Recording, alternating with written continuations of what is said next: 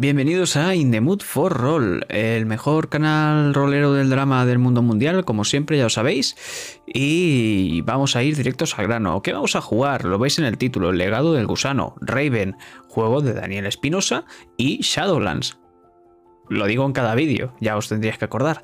Eh, ¿Con quién jugamos? Pues ahora mismo somos tres personas, falta una. ¿Aparecerá? ¿No aparecerá? Chan, chan, chan. Roxanne, interpretada por Cometa. ¿Qué tal estás?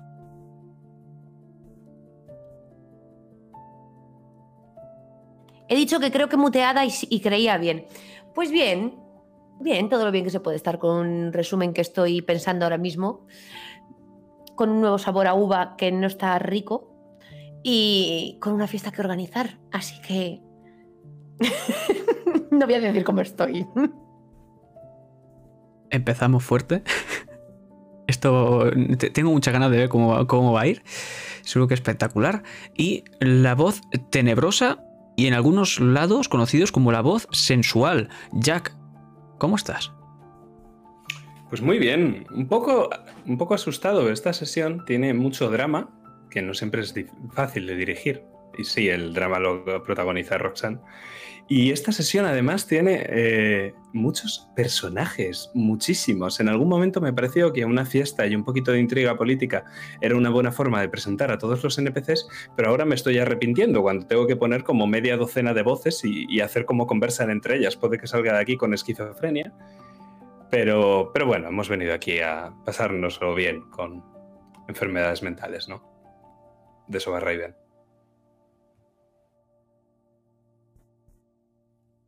Eh, buen resumen, la verdad. Eh, y bueno, yo soy el Dramas, como podréis estar viendo. Eh, y bueno, va a interpretar a Arthur, ese pobre chico de 18 añitos enfermo, al que tenéis que darnos dinero para que se cure. y bueno, todo tuyo, Jack. Pues mío no. Solo decir que esta es la tercera sesión que, me da reminiscencias de Muscle Tough. Esperemos que no sea igual.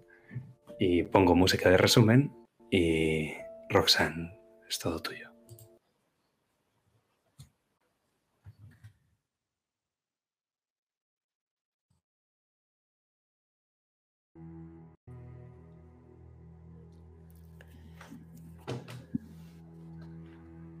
Unos pasos resonando en un pasillo. El eco de esas pisadas retumba en las paredes. Vamos desfilando a través de cuadros apostados a ambos lados. Y hay uno que nos llama especialmente la atención. Un hombre ahorcado de una barandilla con un bastón con un pomo de cuervo apoyado en él.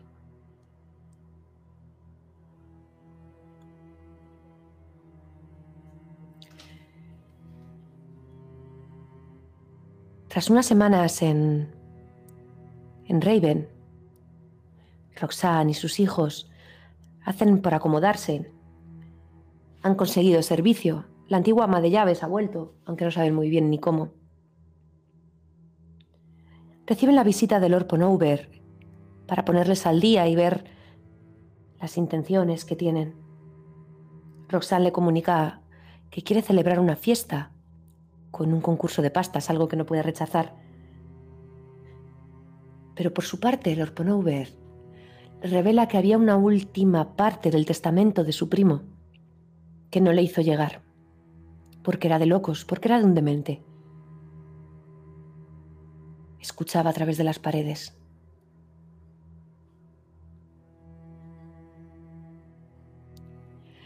Roxanne no hace mucho caso a lo que pueda insinuar Lord Ponover con esas palabras porque conoce el sufrimiento de perder un hijo. Su primo perdió a Marcela, igual que ella. Bueno, al igual que ella. Así que centra todas sus ganas en organizar esa fiesta encarga a Arthur que vaya a lectar, a recoger, a encargar esas flores para adornar la casa Y Gabriel, por su parte, quiere ir a buscar más libros. Los que hay en esta casa ya se le han quedado pequeños. Al llegar al pueblo, Gabriel realmente donde se dirige es a la consulta del doctor. Un doctor que solamente está interesado en el dinero y poco parece preocuparle la enfermedad de Arthur. Dice que es por la humedad de Raven, pero la plata bien que la acepta. Y Gabriel acaba saliendo de allí frustrado, pataleando como un niño, porque no obtiene respuestas para la enfermedad de su hermano. Un hermano que casi pierde una mano por el perro que vigilaba la plantación. El dueño, un maleducado que no paraba de masticar y escupir tabaco, le ha vendido más flores de las que pueden caber en la casa de los Corvus, pero lo mismo es el menú de la noche, comer flores. Arthur, con ese bocado en la mano y un trapo viejo, sucio, que el plantador le ha dado para taponar la herida de la mordedura del perro,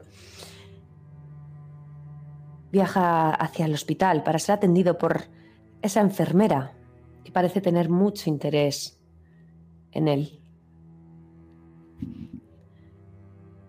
Y allí conocemos a Michael, un pequeño niño, sano, pero que no habla, pero sí que dibuja. Parece un niño más.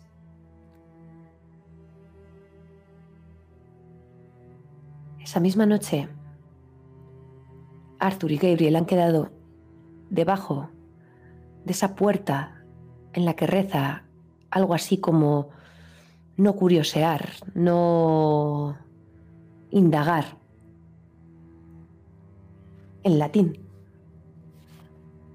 Curiosa frase para inscribir encima de una puerta que conduce a una biblioteca de dos plantas repletas de libros, libros que poco tienen que ver con la biblioteca oficial de los Corvus. Una especie de altar en la que no hay libro. Y cuadros. Cuadros en los que aparece Emily.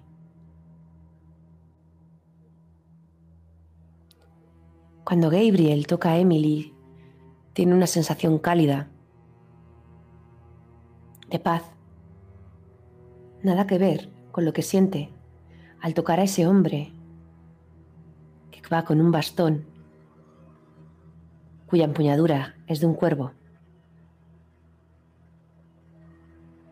Y que lo que hace es atar una soga en la barandilla para acabar colgándose con la palabra Marcela en sus labios. Y ese hombre se mueve como un péndulo, como el del reloj que da las doce. Y volvemos a ver ese cuadro, con el hombre ahorcado de la barandilla, el reloj marcando las doce, y Gabriel y Arthur con un libro bajo las manos. El mismo cuadro que hemos visto al principio, porque a veces las historias hay que empezar a contarlas por el final.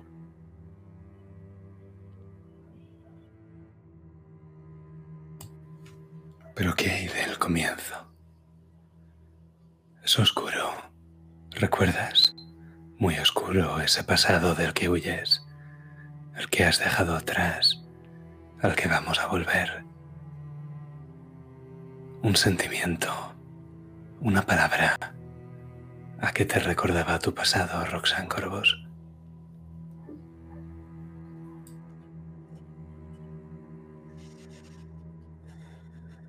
Angustia. Mi pasado es angustioso. Llanto. Ese llanto que quiebra sueño, ánimo y mente. El bebé ha dejado de llorar. Es muy pequeño. No pesa nada, casi nada entre tus brazos. ¿Cómo se llama este bebé, Roxanne? ¿Cuál es el nombre de tu hijo? August.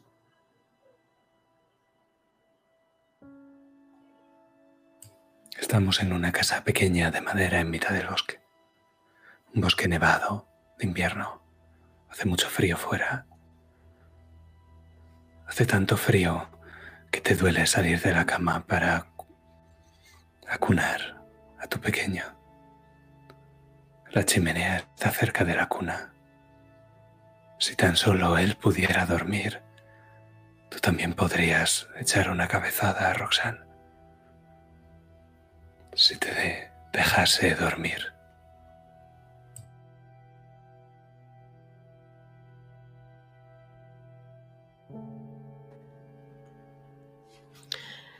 Lo acuno mientras mi llanto se mezcla con el suyo. Ya está, ya está, August. ¿Qué es lo que te pasa? ¿Por qué no duermes un poco? Y no paro de acunarlo mientras voy andando, dando ese pequeño, llevando ese pequeño bailecito, dando palmadas en su espalda. Me duele el no dormir, pero me duele no saber lo que le pasa. Pero lo sabes por mucho que preguntes. Sabes que está enfermo. Los médicos han dicho que no va a pasar de esta noche. Hay algo mal en él porque hay algo mal en ti. Llora, no porque tenga hambre o porque tenga sueño. Llora porque va a morir y lo sabe. Y necesita a su madre. ¿Tú necesitas a tu hijo? Mucho.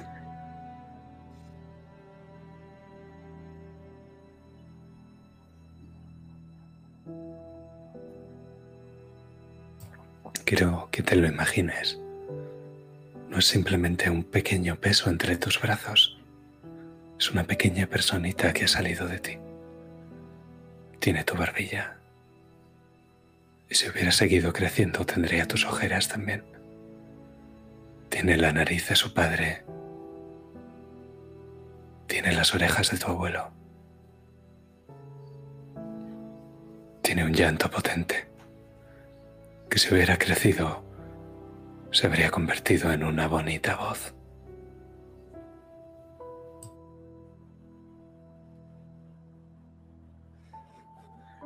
Carne de mi carne.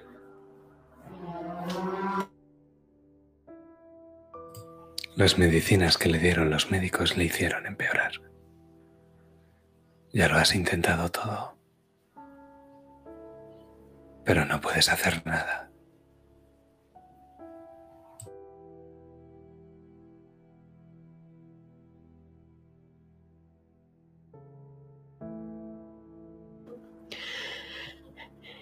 Y espero. Espero a que llegue el momento, pero cada nota de su llanto, cada vez que para porque se queda sin aire, porque el oxígeno no le llega a sus pulmoncitos. Cada vez que le beso la frente pensando que puede ser la última vez que la note caliente.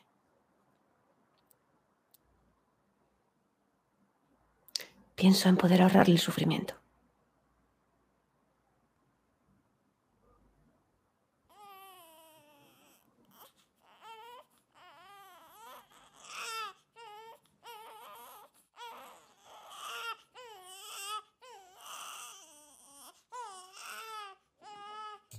Y lo harías. Acallarías su llanto.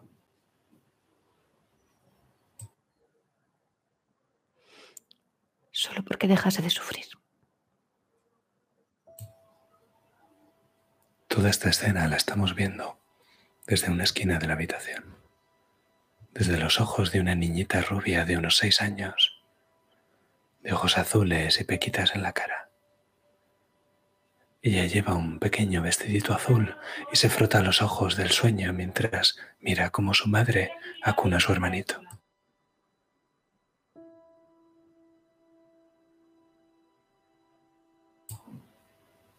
El bebé se va quedando quieto, Roxanne. Ha dejado de llorar.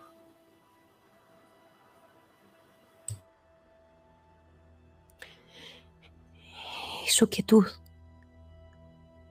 Ahora es lo que me perturba. Paro, detengo mis pasos, mi movimiento.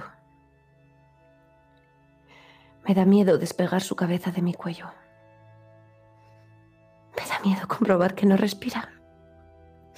Porque ese sufrimiento que hace unos segundos quería acallar, ahora se han vuelto esperanza.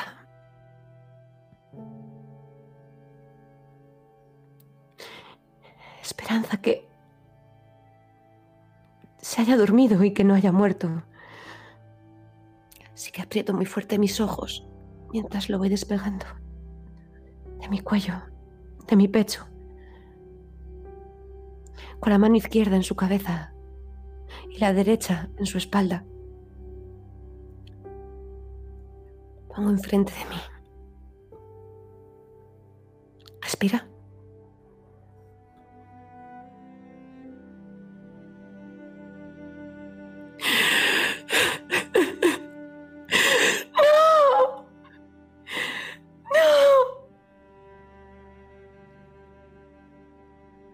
Al suelo, apretando otra vez contra mi pecho y contra mi cuello, más fuerte, como si quisiese volver a meterlo dentro de mí, como si quisiese volver a hacerlo carne de mi carne.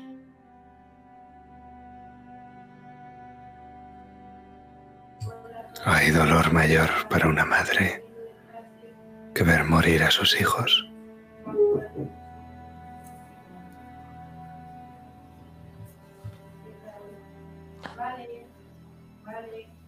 ¿Y qué hay de verlos sufrir?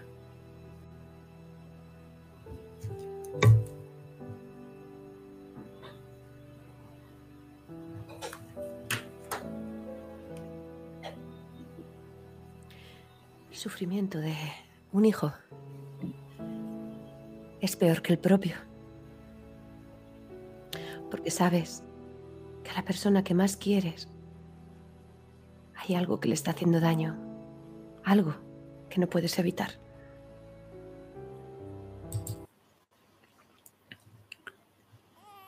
Llora. Pero no es él. No es Augusto entre tus brazos, sino que es un sonido que viene del baño.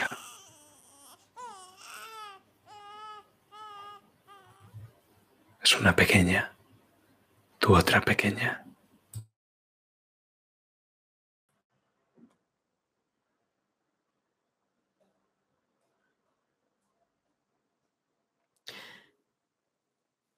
¿Qué te pasa, Mary?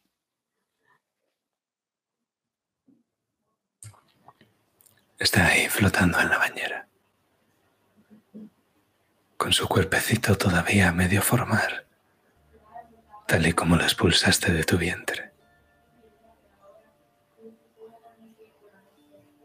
En el momento en el que la ves flotando boca abajo sobre la bañera, escuchas otro llanto que viene del salón y desde la cocina y desde fuera de la casa entre la nieve. No dejan de llorar, Roxanne.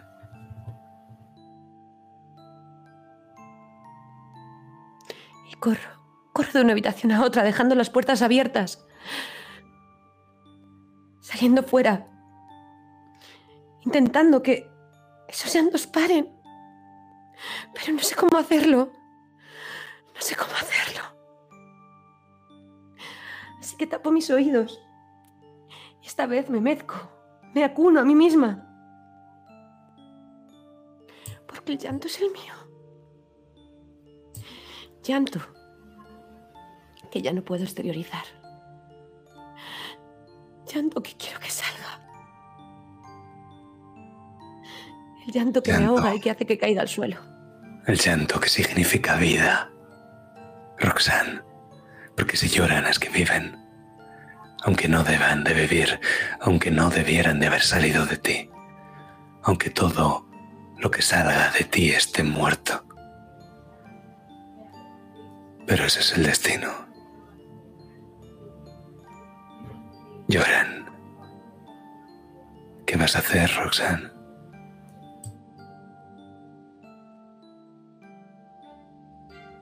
No lo sé. Pero lo que no voy a hacer es llorar. Porque el llanto es para los vivos. Y yo ya estoy muerta por dentro.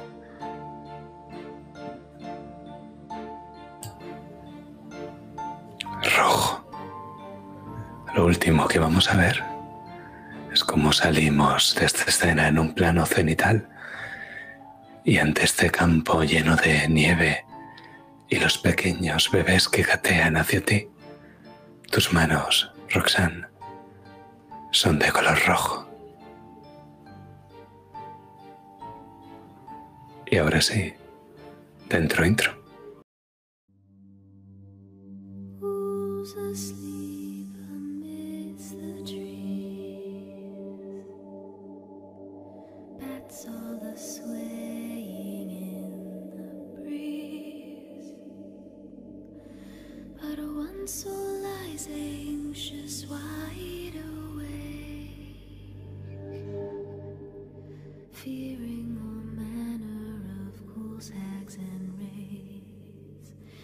For your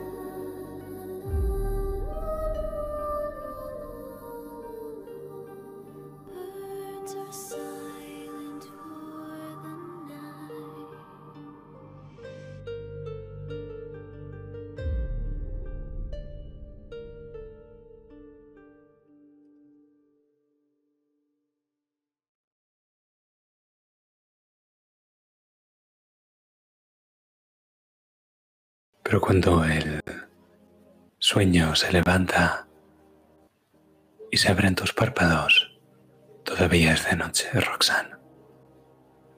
Estás en tu habitación y esto solo ha sido una pesadilla. Porque no hay forma de que sea un recuerdo, ¿verdad? El pasado es confuso a veces.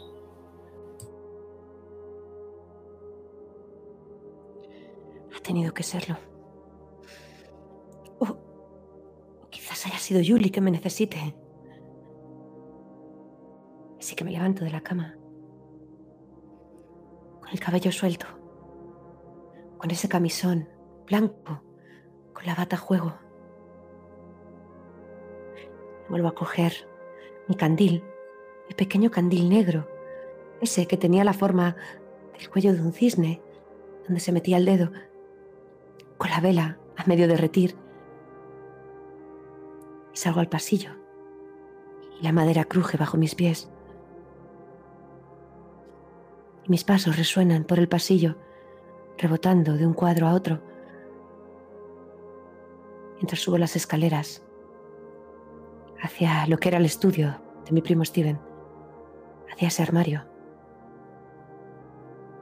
en el que descuelgo la llave de mi cuello, lo abro Tomo el tarro entre mis brazos y ya no hay llanto.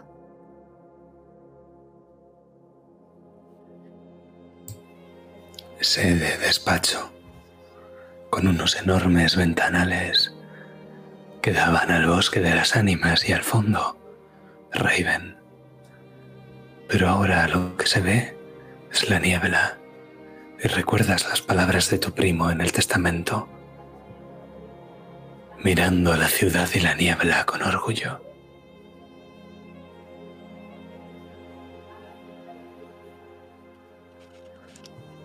Es lo que hago. Acunando ese tarro. Me paro frente al ventanal. Alzo la cabeza y no, no lloro. Pero sonrío. Me obligo a hacerlo. Incluso utilizo los dedos para mover el rictus de mi cara. Y es como si fuese una nueva cara, no una máscara, porque una máscara se puede quitar. Roxanne ensaya su papel, su cara, la que tienen que ver los demás. Una Corvus orgullosa. Una Corvus que ha venido para quedarse y que no va a consentir que ninguno más de sus hijos muera. El que ese que está en la niebla. Es una figura pequeña plantada delante de la mansión, con un camisón blanco que deja ver sus pies descalzos. Es un niño pequeño. Mira hacia tu ventana, que si distingues el brillo de sus ojitos.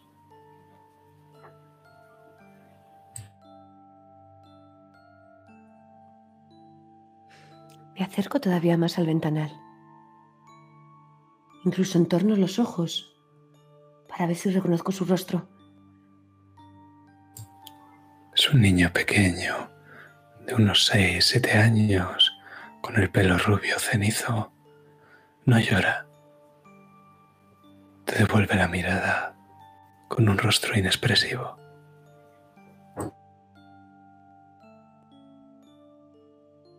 Suelto el tarro y bajo corriendo. Un niño a estas horas, con este frío y esa niebla, no debe de estar en la calle. Quizás sea un huérfano que se haya escapado del hospital.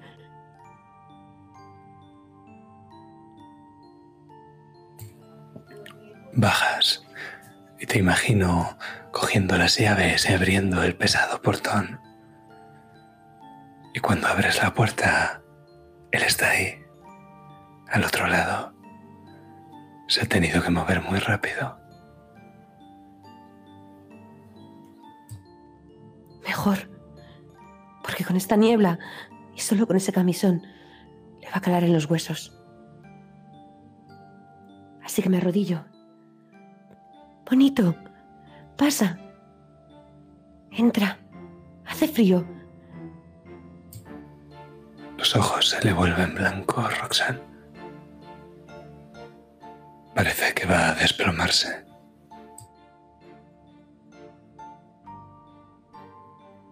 Me incorporo rápido y pongo mis brazos a la altura de su nuca y de sus riñones para cargar con él, a introducirlo dentro de la mansión. Pesa muy poco. Su piel casi parece de cera. Es pálida, como la de un muerto. Tiene ese frío de la niebla impregnado en su carne, ese frío húmedo que te cala los huesos y que solo te quitas con agua caliente. Pero respira. Ya es más que muchos de tus hijos.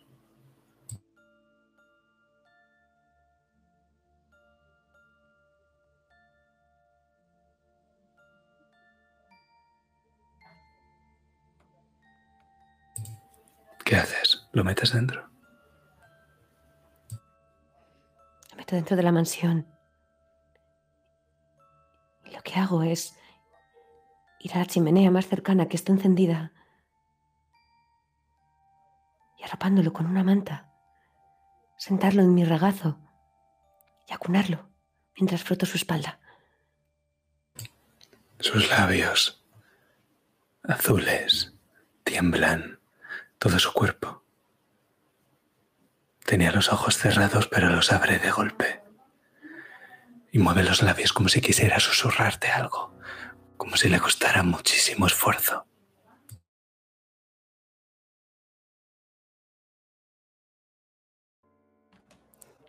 ¿Qué te pasa? Dime. Stephen Corvus.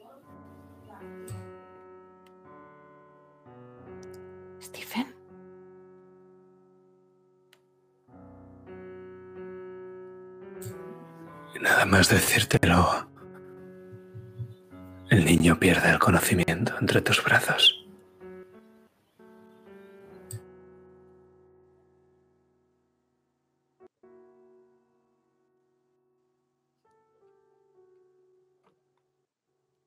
Sigo repitiendo la misma operación.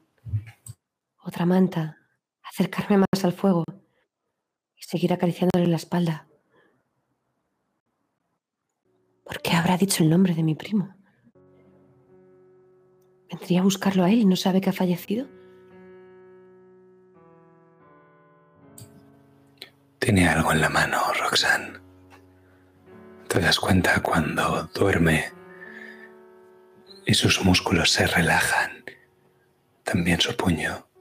Es algo que tiene cerrado como aprisionándolo.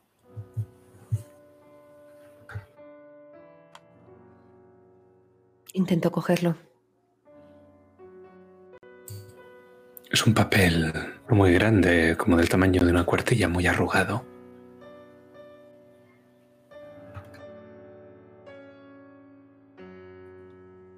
¿Pone algo?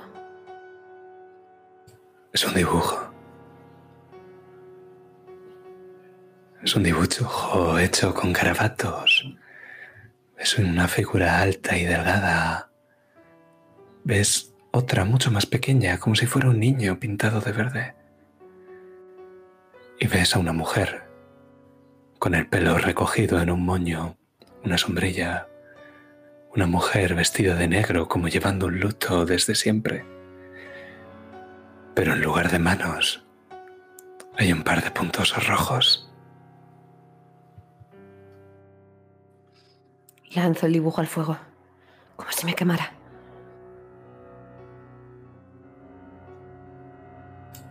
Y vemos como las llamas besan ese papel y lo van carbonizando lentamente. Y el último plano que vamos a ver son los ojos de Roxanne Corvus y como el reflejo del fuego arde en ellos también, mientras acuna a su nuevo hijo. Stephen Corvus.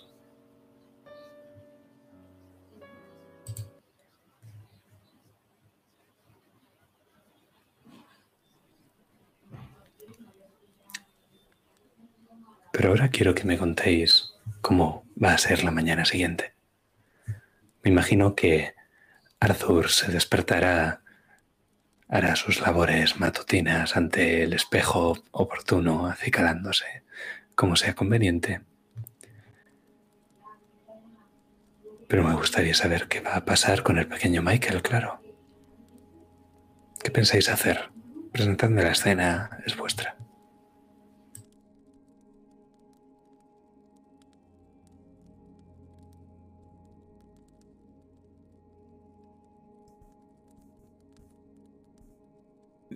Estamos en el comedor. Parece ser que Gabriel es el que tarda hoy. Pero no me he dado cuenta de que no estaba hasta que me he fijado quién estaba en su silla. Pequeño Michael y me quedo muy sorprendido al verlo. Y al otro lado mi madre, en el otro extremo. Parece bastante feliz. Yo retiro mi silla y me acomodo en ella, desabrochándome el chaleco. Buenos días, mamá. Buenos días, cariño. Y se acerca con las manos ocupadas, como siempre, para darte un beso en la, frente. Hoy va a ser un gran día. Eso veo y me giro hacia Michael. ¿Cómo que está aquí? ¿Cuándo ha llegado? No me he dado cuenta. Lo ves francamente mal. Tiembla todavía y parece que tiene sudores. No ha tocado la comida y está muy quietecito intentando no molestar. Pero está claro que está enfermo. Mucho. Roxanne tiene una palangana con trapos que va mojando y escurriendo. Se acerca hasta Michael, el que imagina su nombre porque no ha pronunciado palabra desde que ha llegado. Y le deja reposar el trapo en su frente mientras mira a Arthur. Llegó anoche, pobrecito. El frío de ese bosque se le habrá metido en los huesos. Y... Como tú si no te abrochas ese chaleco, jovencito. Mamá, eso no importa ahora. Él es lo más importante. Lo conozco. Se llama Michael. ¿Cómo? ¿De qué le conoces? Del hospital. Me lo presentó Grace. Grace. Lo cuidaba tanto como tú lo estás haciendo ahora. Ya veo, ya. Tanto como que se le escapó a medianoche y vino solito andando todo el bosque de las ánimas adelante. Si lo hubiese cuidado bien, este niño anoche no hubiese salido. Mamá. Está bien, está bien. Hoy no quiero enfadarme, va a ser un gran día. Y Michael, querido, le acerco un cuenco grande. Será a lo mejor el tercero que tiene alrededor de él. Bebe un poco, cariño.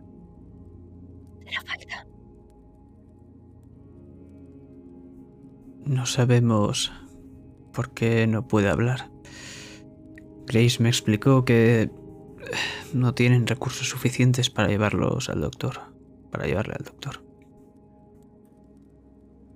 Y por eso es por lo que hoy vamos a dar la mejor fiesta que se ha visto en Raven, Arthur.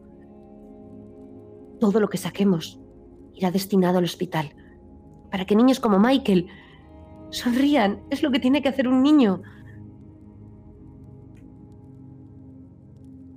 Eso ya lo hace. Lo vi ayer. Lo que tiene que hacer es hablar. Y estoy de acuerdo. Esa fiesta puede ayudarle. O sea que te lo agradezco. Bueno, hablar. Que hable cuando quiera. Mira a tu hermano, por cierto, que ¿dónde está? Seguro que estará metiendo las narices en esos libros que compraría ayer en el pueblo. Tu hermano aprendió a leer antes que hablar. Y es más listo que tú y que yo juntos. Sí. Así que déjalo. Michael. Es especial. Creo que voy a llevarle a la cama. Vale, te espero aquí. Vemos como Roxanne, cogiendo uno de los bracitos de Michael y, y enrollándolo alrededor de su cuello, utilizando el otro de sus brazos para cargarlo. Lo llevan volandas. Y justo cuando va a salir por la puerta se gira. Eh, Arthur, querido, ¿las flores cuándo llegan? Creo que por la tarde.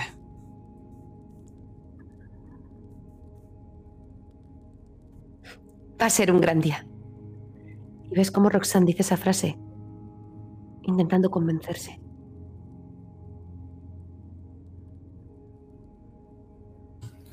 La vemos subir por las escaleras y tú apenas has acabado de desayunar, Arthur, cuando escuchas el sonido de un caballo al galope que se dirige hacia la puerta de la mansión.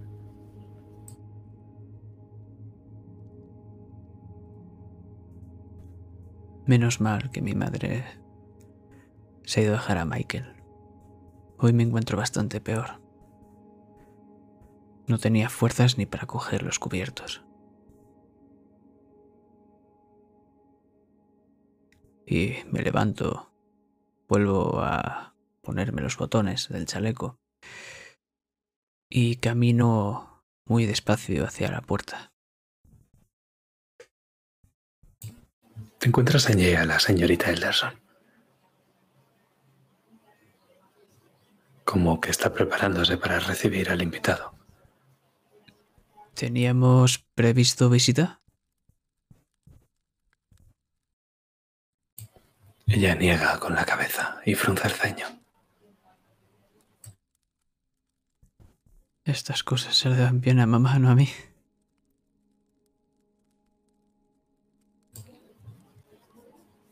Caballo parece agotado. Lo escuchas. No es que lo veas, es que lo escuchas pifiar completamente agotado y, si pudiera, se tumbaría directamente. De él baja un hombre alto, de unos 40 años, de aspecto rudo, con una buena mata de pelo castaño bien plantada en su cabeza. Y en el momento en el que se acerque la señorita Elderson le abre la puerta sin decirle nada, ves un alzacuellos. Un alzacuellos que intenta contener un cuello de toro, fuerte y con las venas hinchadas. Como si si no llevase ese, ese alzacuellos las venas saltarían. Ha bajado del, aje, del caballo con un movimiento muy ágil y parecía preparado para aporrear la puerta de la mansión cuando la señorita Elderson la ha abierto. Él se ha sorprendido por un instante, pero enseguida cambia la expresión y te mira a ti primero, luego mira a la señorita Elderson. ¿Lo habéis encontrado? ¿Sabéis dónde está? Buenos días, ¿a qué se refiere? El niño. Hemos seguido Michael. el rastro hasta aquí. Sí, Michael. ¿Dónde está? Sí. Me dijo mi madre que llegó ayer. Calado hasta los huesos. Creo que habrá ido a su habitación para... Bueno, se encuentra algo mal el, el pobrecillo. Puedo guiarles. ¿Está en la mansión? Si quiere, lo podríamos haber dejado fuera. Y esto es un giro. El primero de hoy. El padre Ilaya Renel no es una amenaza muy amenazante. Va a tirar solo con un dado de niebla. Así que tú dime, Arthur, cómo vas a afrontar este riesgo. Pues... Como bien le he dicho, no íbamos a dejarle fuera, por lo que voy a tirar por racional. Me parece bien. Y no puedo meterle la... eh, no La tendencia. No puedo, no, no casa aquí. O sea que son dos dados. Y... ¿Ninguno de niebla has dicho? Uno, uno. Uno, vale. Es el mínimo. Perfecto. Como mi otra tirada. Sí, maravilloso. Muy bien.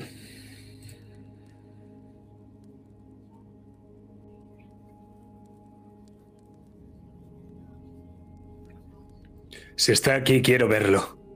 Si no está aquí, también. En ningún momento le he dicho que no pueda verlo. Es más, le he dicho que puedo guiarle hasta donde está su hijo. Lo hemos Hágalo. ayudado.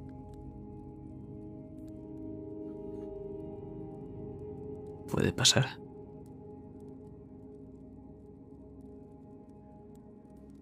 Pasa y te aparta de mala manera, casi como con un empujón. La señorita Elderson echa un par de pasos atrás y se queda callada, no dice nada. Y ves que desaparece en la zona de las cocinas. Él ve la mal. escalera. eh, Menos mal que ha puesto su mano en mi espalda porque casi tropiezo y me caigo de culo. Es un hombre robusto, fuerte, con los brazos llenos de pelo. Ve las escaleras y va directo hacia ellas, sin esperarte.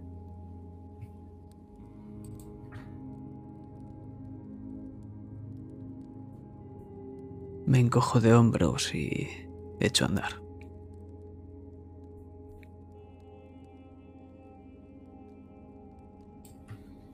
Pues dime, Roxanne, ¿estás en el pasillo? ¿Estás en la habitación?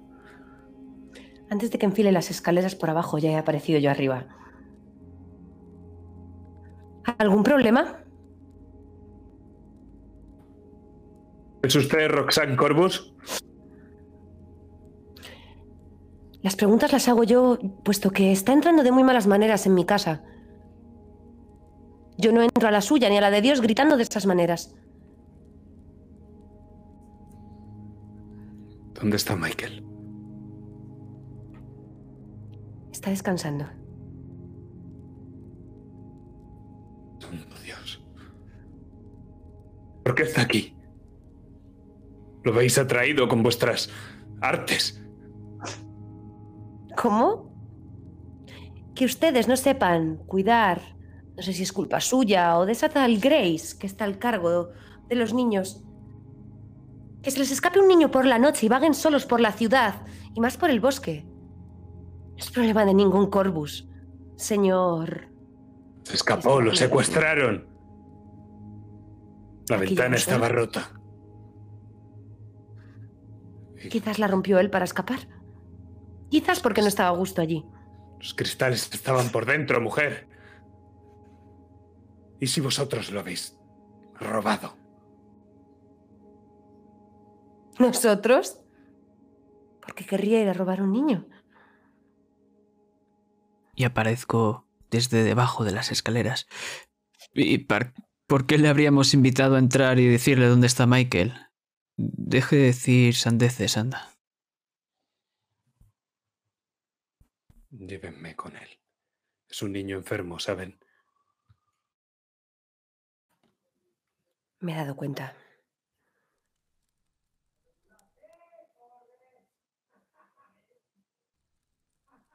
Si se calma, me relajo, si no, no.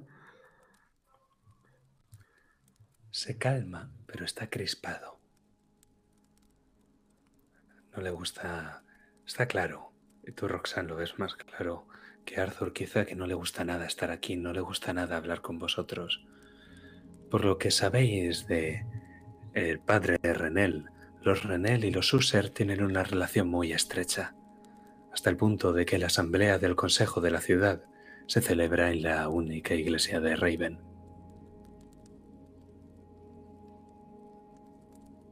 De todos modos, no suena que el párroco tenga hijos.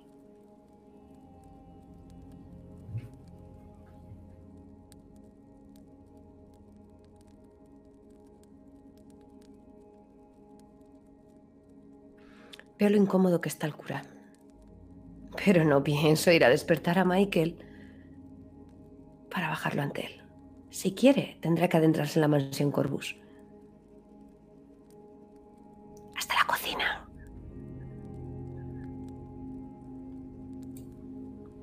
Me aparto de la escalera. Suba. Puede verle. Ahora se ha quedado dormido. Él juega con un crucifijo que lleva al cuello y puedes ver que en sus manos hay entrelazado un rosario. Mientras sube lo hace con las manos juntas y reza algo en voz baja en susurros. Sube hasta la planta de arriba y se te queda mirando como esperando a que le señales la habitación. Le adelanto. Le adelanto con ese frufru del vestido. Esos pasos hacen eco y rebotan con las paredes. Una, dos y tres. Tercera puerta a la izquierda. La abro con sigilo. No quiero despertar a Michael. No del todo, medio entornada, para que no se salga el calor. Y me aparto para que el sacerdote pueda asomarse.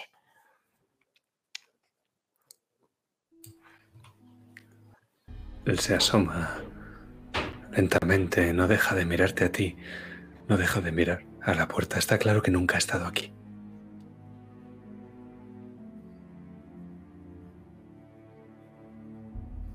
Pero la puerta la abre con lentitud. Asoma la cabeza hacia el interior. Y entonces escuchas como el rosario cae al suelo. Santo Dios.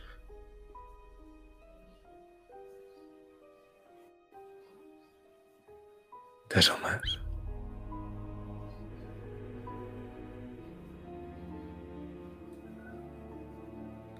El niño está convulsionando. Tiene un temblor espasmódico. Las manos, los brazos se le enruedan entre las sábanas y está echando una especie de espuma blanca y roja por la boca. Sus ojos están en blanco y su pelo está como si alguien lo cogiera del cabello y tirase de él. ¡Michael! ¡Michael! Paso corriendo a su lado para intentar sujetarlo de esas convulsiones, no se haga daño. Lo coges, lo sujetas y al hacerlo te das cuenta lo frío que está. Por mucho que hayas intentado calentarlo, Roxanne, su frío es el de un cadáver.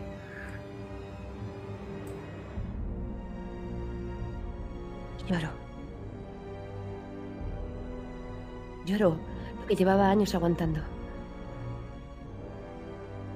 Mis lágrimas caen sobre él.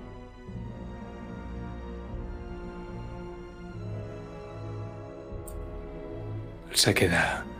El padre Renel se queda quieto, muy quieto, mientras tú lloras.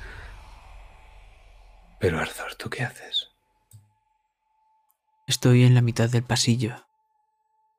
Y antes de que esos gritos, esos lloros empezaran, me he dado cuenta antes de lo que iba a pasar. He inspirado profundamente y he percibido ese olor particular. Y justo después, el llanto de mi madre. He empezado a correr. Me pongo al lado de mi madre. No me puedo creer lo que está pasando. Empiezo a recordar al espejo. Después el cuadro. Cómo se retiraba esa tela sola. Y me quedo paralizado. No me puedo creer que esto... Esto sea verdad.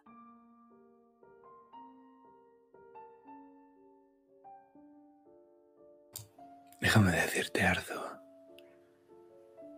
algo que esperabas oler en esta habitación. Pero te sorprende que no lo haces. No huele a claveles.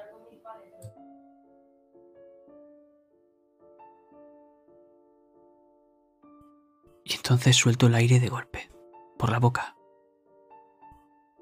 Un largo suspiro. Mamá, dale la... Ponlo de lado. Eh, Gabe me lo explicó una vez. Estamos a Sí, tiempo. sí. Vamos, Michael. Y una vez está de lado, una vez está de lado y coge su cabeza, coge sus extremidades, el niño finalmente deja de convulsionar y respira. Y nosotros nos vamos de aquí por la puerta, por esa puerta entreabierta, dejando al sacerdote arrodillado en el suelo y a vosotros dos. Y casi me imagino como la madre se abalanza sobre su hijo y le abraza. Solo que sobre ese hijo que está en la cama.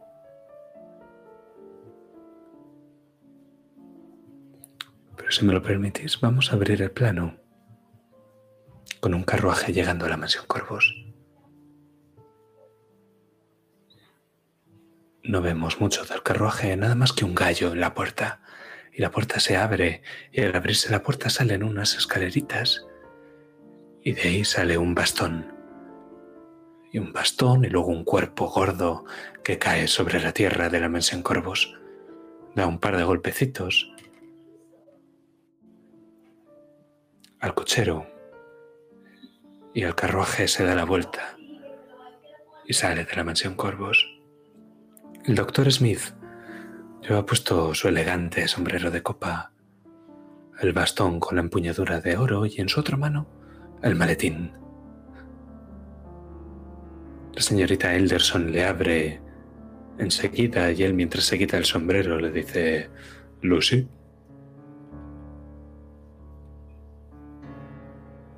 Pero decidme, ¿vais a recibir al doctor o va a subir directamente?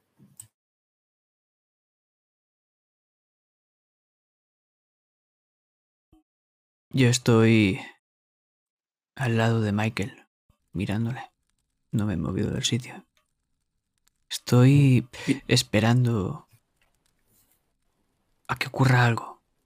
Estoy con el vello de la nuca erizado. Siento constantemente que en cualquier momento voy a olerlo. Voy a oler ese olor a claveles y me asusta. ¿Y el padre, Renel? ¿Qué habéis hecho con él? ¿Lo habéis dejado en la sala de espera? ¿La habéis despedido de la mansión? ¿Le habéis dado una taza caliente de té y la está sorbiendo con cuidado? Está en el salón, esperando, con esa taza.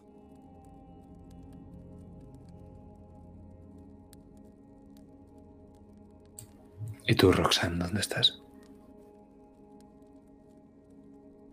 A los pies de esa cama.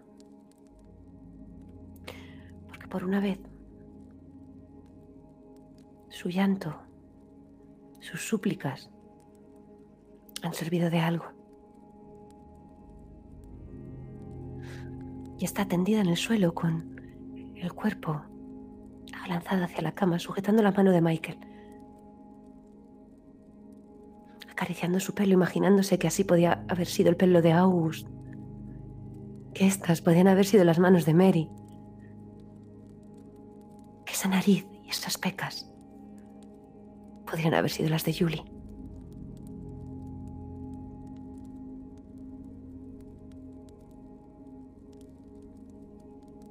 Y miro ¿Se me ha hecho llamar?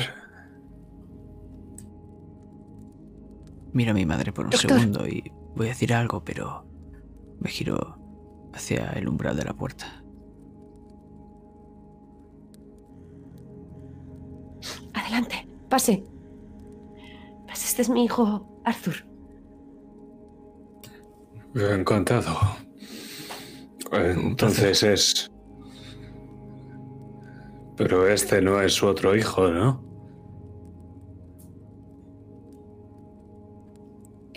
Michael. No, Michael apareció en, en mitad de la noche.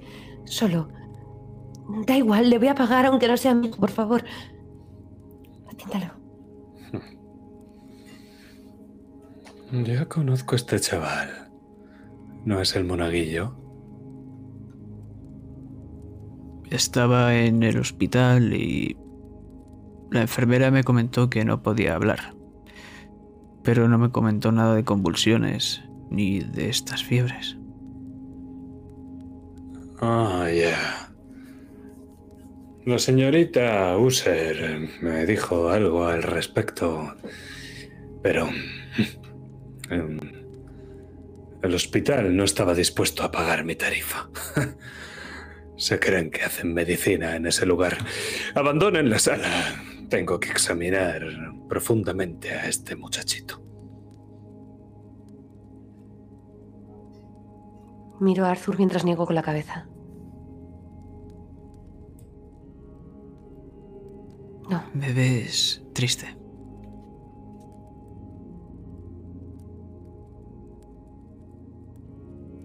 Mamá, Arthur. Tiene que trabajar.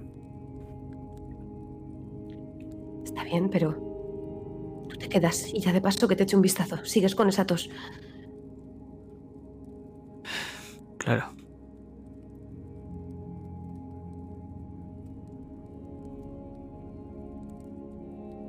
Doctor. Pagaré el doble. Se hace que el que sí es mi hijo mejore. Sí, sí.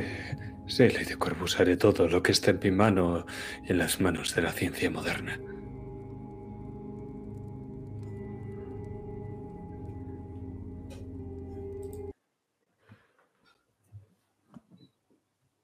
El doctor abre su maletín saca de él su monóculo y su estetoscopio. Y te va utilizando como enfermero, Arthur, a menos que te niegues.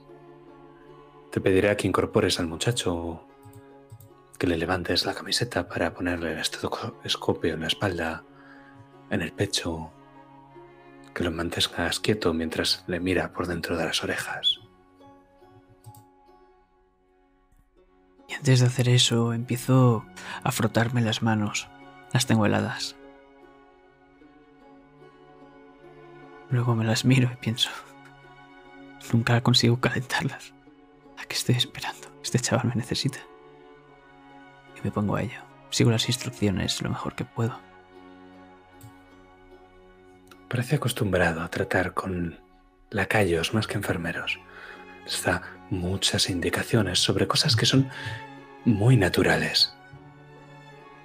No le cojas fuerte del cuello. Acerca más esa vela, chico. Un poco más, que no veo. Ah, Disculpa. ya lo has hecho bien. No, no, no pasa nada. ¿Te vas dando cuenta, Arthur, que conforme hace cada descubrimiento, lo va apuntando? Parece que tiene un montón de papeles en el maletín. Más que instrumentos médicos, son todo papeles muy bien organizados, como si fueran ficheros. Todos. Y con papel y pluma, utilizando el borde de la cama, una mesita que haya cerca o donde sea, apunta cosas en, en el papel. Observaciones. Lo miro. Sonrío. ¿Sabe? Me recuerda mucho a mi hermano con eso de garabatear y, bueno, apuntar muchas cosas. Ni se te ocurre echarle un vistazo. ¿No? Esto es privado, es la intimidad entre paciente y doctor. Nunca nadie puede mirar mis papeles. Que es la primera frase que pone. Porque justo cuando lo ha dicho es cuando estaba mirándolo. Y he apartado la vista rápidamente. Clara afección sanguínea.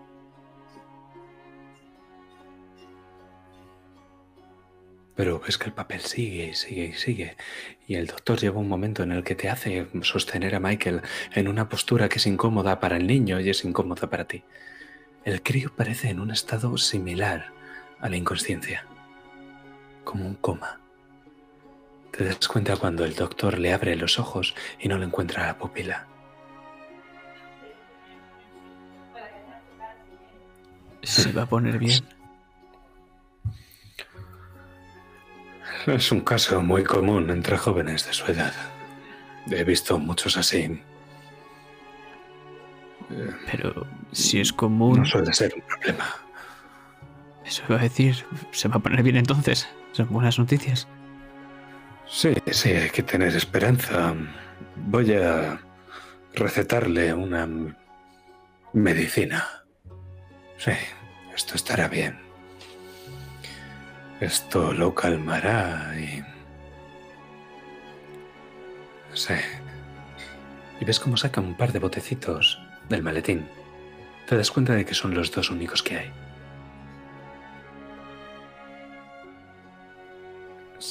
Uno es un bote de cristal transparente, algo más abombado por la parte de abajo, y otro es un frasco verduzco con una tapa en forma de diamante. Saca ambas cosas y las pone en una botellita pequeña de este tamaño aproximadamente. Los mezcla. Cuida mucho las cantidades. Echa la mitad de uno y la mitad de otro lo cierra con mucho cuidado, como si fuera oro, líquido, y lo vuelve a guardar en el maletín. Hay que darle esto de beber eh,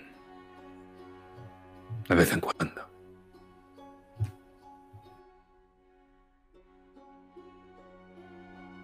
Siento como si comprendiese lo que está haciendo. Ábrele la boca. Lo hago delicadamente. Y así es como lo tenéis que hacer hasta que se ponga mejor. Y va vertiendo. ¿Ves que no tan delicadamente? La medicina en su boca al niño le cuesta tragar.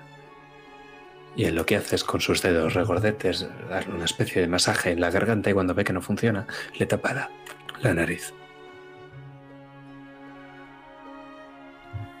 Voy a decir algo y pienso, bueno, él es el profesional. Y ahora recostadito y a mantenerlo caliente, que está muy frío. ¿A ti qué te pasa? Bueno, como ve, tengo esta tos persistente. Cuando cruzamos Ah, sí, el mar. Otro igual. Otro igual. La humedad de Raven no es buena para la gente que está como tú. Si quieres conservar los pulmones, yo me iría de esta ciudad. No puedo hacer eso. Y creo que va más allá. Le enseño mi pañuelo. Sé que tenía bordado una A y una C. Se lo enseño. Y puede ver varias motas carmesíes. Esto no es una simple tos.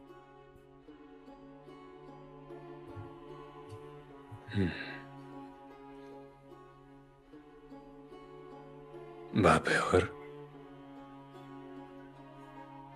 Sí. Bien. Te recetaré algo a ti también. Y es como coge los dos mismos frascos. Y como repite exactamente el mismo procedimiento. Puedo tomármelo yo solo. De sonreír Sí. Estas cosas no son baratas. Espero que tu madre me lo cubra. Quédate aquí y vigila al muchacho mientras hablo de negocios. Sí. eh, una cosa. ¿Sabe cuánto tiempo me... Y de golpe me quedo callado.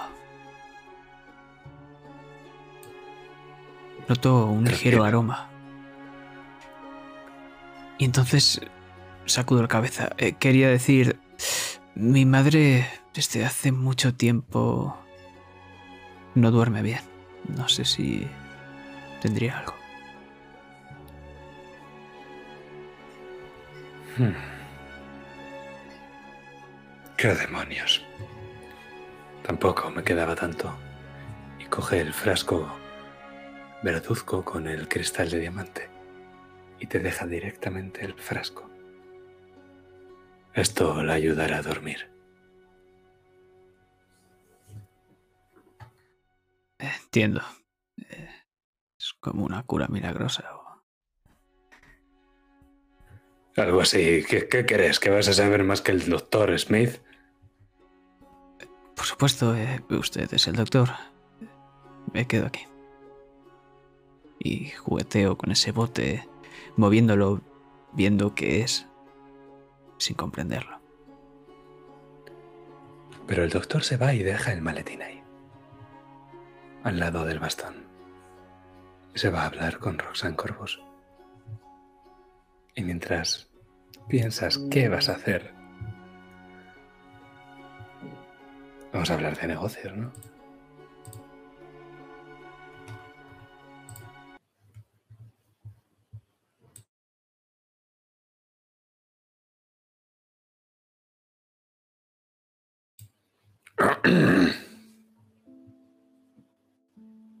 Lady Corvus,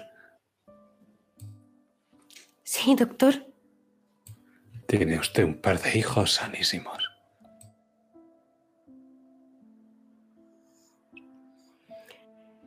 Roxanne tiene que hacer un esfuerzo para no soltarle alguna bordería. Pero esta mañana se ha pintado la sonrisa, así que hoy no. Hoy va a ser un gran día. Ya sabe de sobra que Arthur está enfermo y que, por su experiencia, Michael no pinta bien. Eso es gracias a usted, seguro, doctor. Y estoy deseando comprobarlo. Imagino que usted también para poder cobrar. ¿Cómo que comprobarlo? Co- co- Les he recetado una medicina a ambos, distintas, eso sí. Una atención Por supuesto, me personalizada. encargaré de reponerle esas medicinas y sus honorarios por su desplazamiento hasta aquí, pues cuando veamos la progresión, aparte de agradecérselo a ellos de viva voz, le pagaré el doble con la plata Corvus. eh, eh, Pensaba que me había explicado bien. Disculpe, eh, sí. eh, el- yo normalmente cobro eh, antes. No se preocupe. Que el coste de la consulta de hoy la va a cobrar, pero en espíritu y alma. Haré esa donación en su nombre para la fiesta que voy a dar esta noche y espero que acuda. De momento, es Eh, usted sí. el mayor donante. Y le doy un codazo y le guiño un ojo.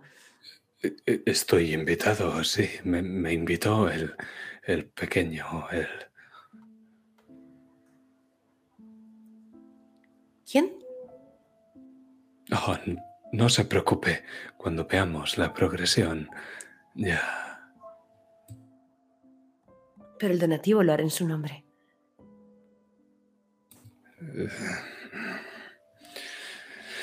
Hasta esta noche.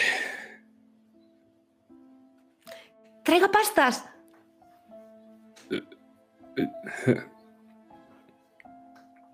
Empieza a bajar la escalera. Y es en el momento en el que la señorita Elderson va a darle el sombrero cuando se da cuenta de que faltan el bastón y el maletín.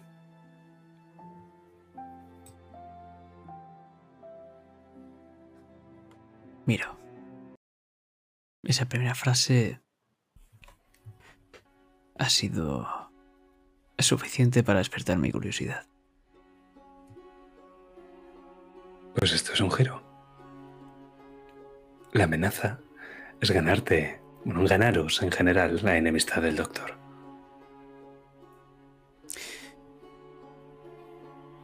Y también quiero, de paso, mientras voy pasando los ficheros, porque no sé dónde lo ha encontrado, mirar si hay algún nombre más que me suene. De acuerdo, parece muy bien.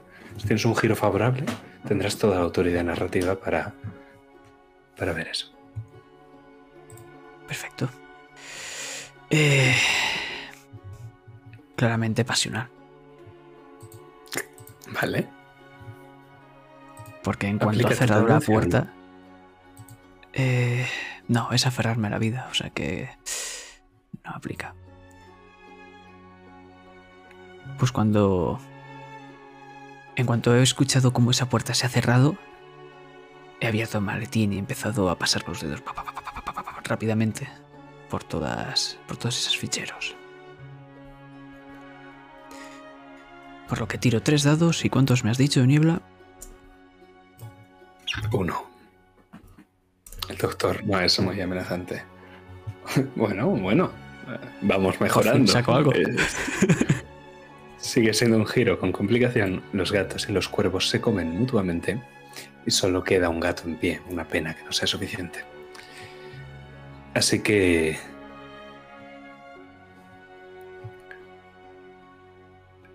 Dime una cosa, ¿lees o coges el expediente?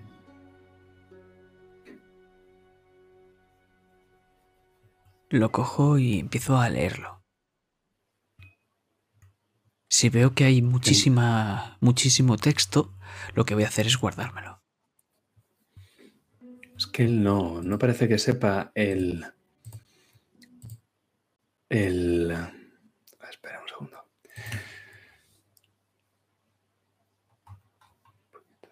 Aquí. No parece que sepa el nombre del chico, así que lo he llamado Monaguillo. Y entre paréntesis pone B de Renel. B. Renel. Declara afección sanguínea con un desequilibrio de humores. La flema en exceso le ha provocado el mutismo y un comportamiento errático. No tiene fiebre, está frío. Sangrarlo no serviría de nada. Se recomienda mantenerlo caliente con fuego y mantas, pero no hay nada que pueda hacerse por él. La enfermedad es congénita y se muestra en un estado demasiado avanzado para que los tratamientos surtan efecto. Revisar al padre. Y se le han prescrito paliativos. Láudano, que imaginas que es ese frasco verduzco, y morfina.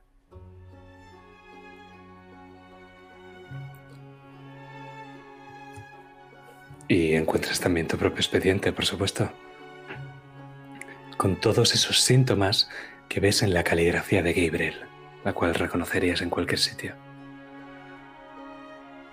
Y Arqueo la como en la parte, Y como en la parte final, el doctor ha escrito sin solución. Pero en ese momento, en ese momento cuando justo estás leyendo eso, escuchas... Perdona, chico, me he dejado aquí el... y se me cae de entre las manos el papel. Y lo cojo a toda prisa e intento meterlo. No en su lugar porque no me da tiempo. Lo coloco directamente por el medio. Y lo cierro. Seguramente se dé cuenta en algún momento. Y es que justo antes de que lo cierres, sin que puedas evitarlo, has visto un último nombre ahí dentro. User.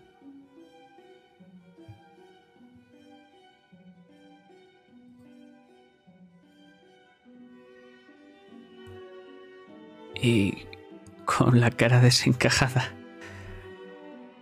me giro. Eh, Se olvidaba esto, doctor. Sí, sí, no habrás estado mirando.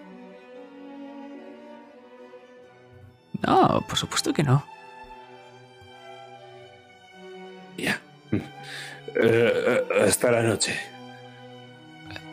Buenas tardes.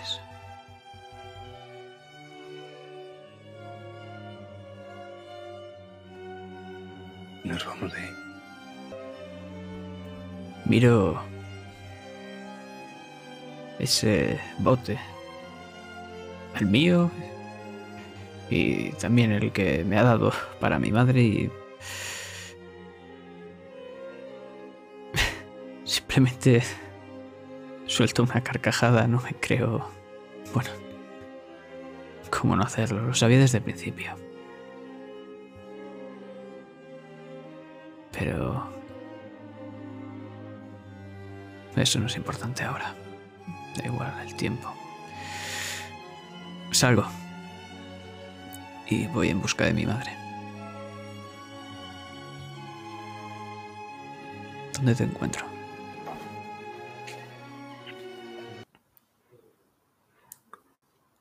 Me encuentras en mi habitación.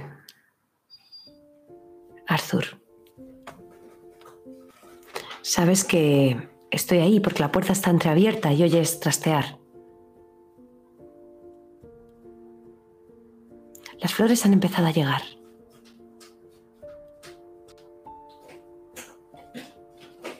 Hay jaleo en la parte baja de la casa. La señorita Elderson estará organizando a la gente que llega con la comida, las flores.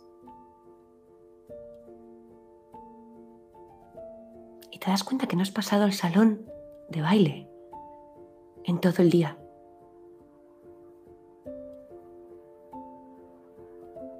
Pero tu madre está ahí. Si te asomas, podrás ver cómo está metida dentro, medio cuerpo, dentro de un armario. Y está tirando prendas, como si buscase algo y la oyes murmurar algo que se afinas mucho el oído. Hoy va a ser un gran día, hoy va a ser un gran día. No va a morir ninguno, hoy va a ser un gran día.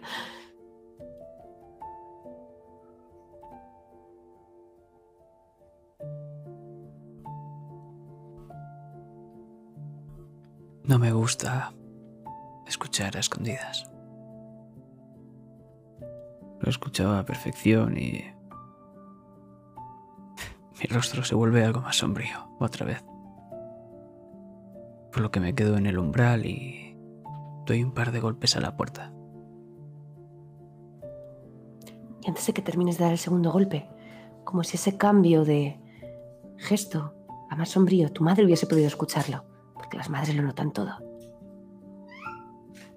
¿Arthur?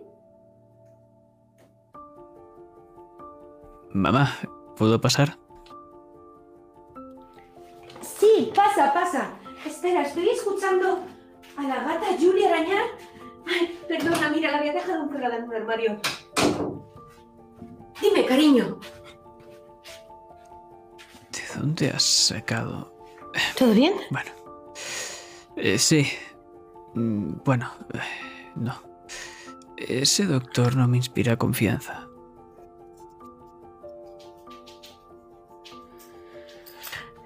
Es un matasano, saca dinero. Me ha, Confiemos dado, en su tratamiento. Más vale que sea bueno, si no, no cobrará.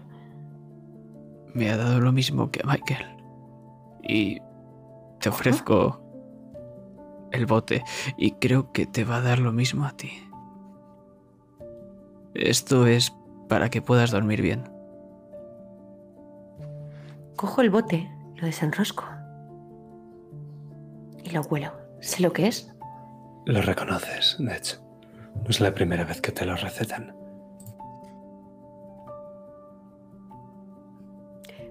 Por lo tanto, conozco los efectos que tiene. Sí. Laudano y ¿Y litio. esos son?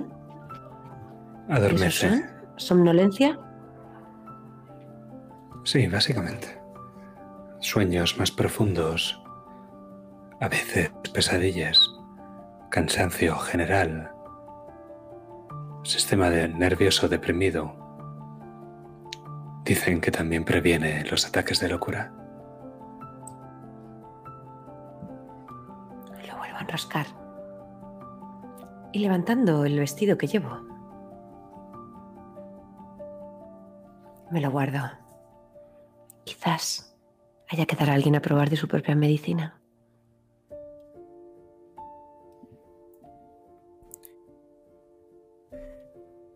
Y ¿Pero entonces... ¿Te ha dicho algo de... la enfermedad? Sí, eh, puede mejorar.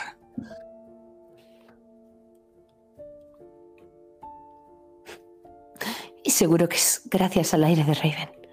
Sabía que este lugar era el adecuado. Totalmente. Eso mismo le he dicho yo. Entonces te imagino volviendo otra vez a ese armario.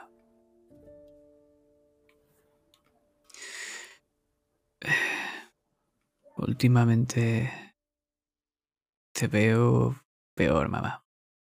Tienes ojeras. Te noto cansada. ¿Qué te pasa? Esto...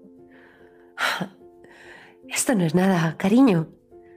Esto no hay nada que nos arregle con un buen maquillaje. Mamá.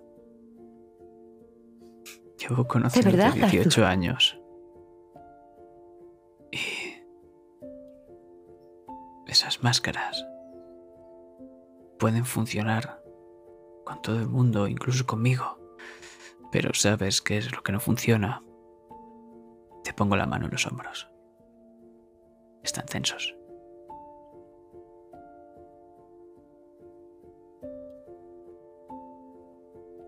Sé que te pasa algo. Y sabes que estoy aquí para ti y para Gabe. Si tienes algún problema, puedes contármelo. Quiero ser útil. Antes...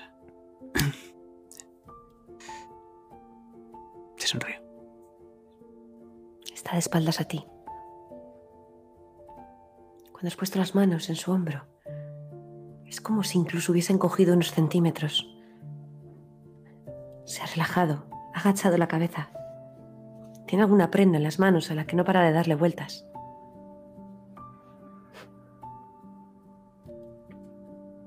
¿Quieres ser útil?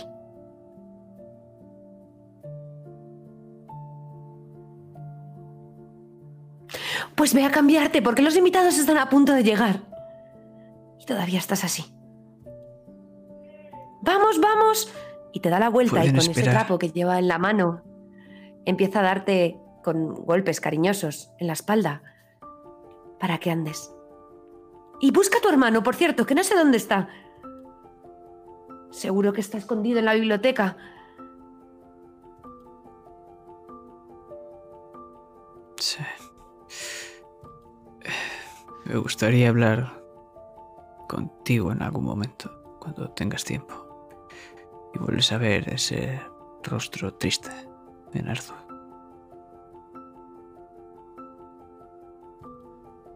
Arthur.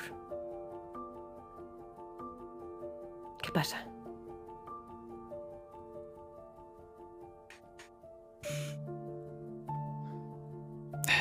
Mira, mamá. El doctor tiene muchas esperanzas y yo también. Mm, Imagino que me curaré, pero si no lo hiciera, sabes que podría pasar, ¿no? Os podría dejar solos a ti y a Gabe. Te vas a curar, Arthur. Arthur, escúchame. Te vas a curar y hoy va a ser un gran día. Sí. Pero eso no es lo que me preocupa. Lo que me preocupa es Gabe. ¿Y cómo te has preocupado más por Michael que por tu propio hijo? ¿Por qué lo tratas así? Porque a ti no te va a pasar nada, Arthur. A ti no te va a pasar nada porque ya estamos en casa. Y es de aquí. Aquí es donde debemos estar. Y aquí es donde viven los cuervos. Para siempre. Es nuestra casa. Mamá, no te quiero. vas a ir. Yo tampoco quiero irme, pero tampoco quiero que me des un trato especial. Quiero que me trates igual que a Gabe. No sabes lo triste que me pone ver cómo se siente desplazado. Cómo no sabes que. Me encanta el Tú no lo arroz entiendes, Arthur. tú te sabes la comida favorita No de tu hijo. Pavo marinado. Sí me la sé. Pero la diferencia es que Gabriel por el momento puede apañársela solo.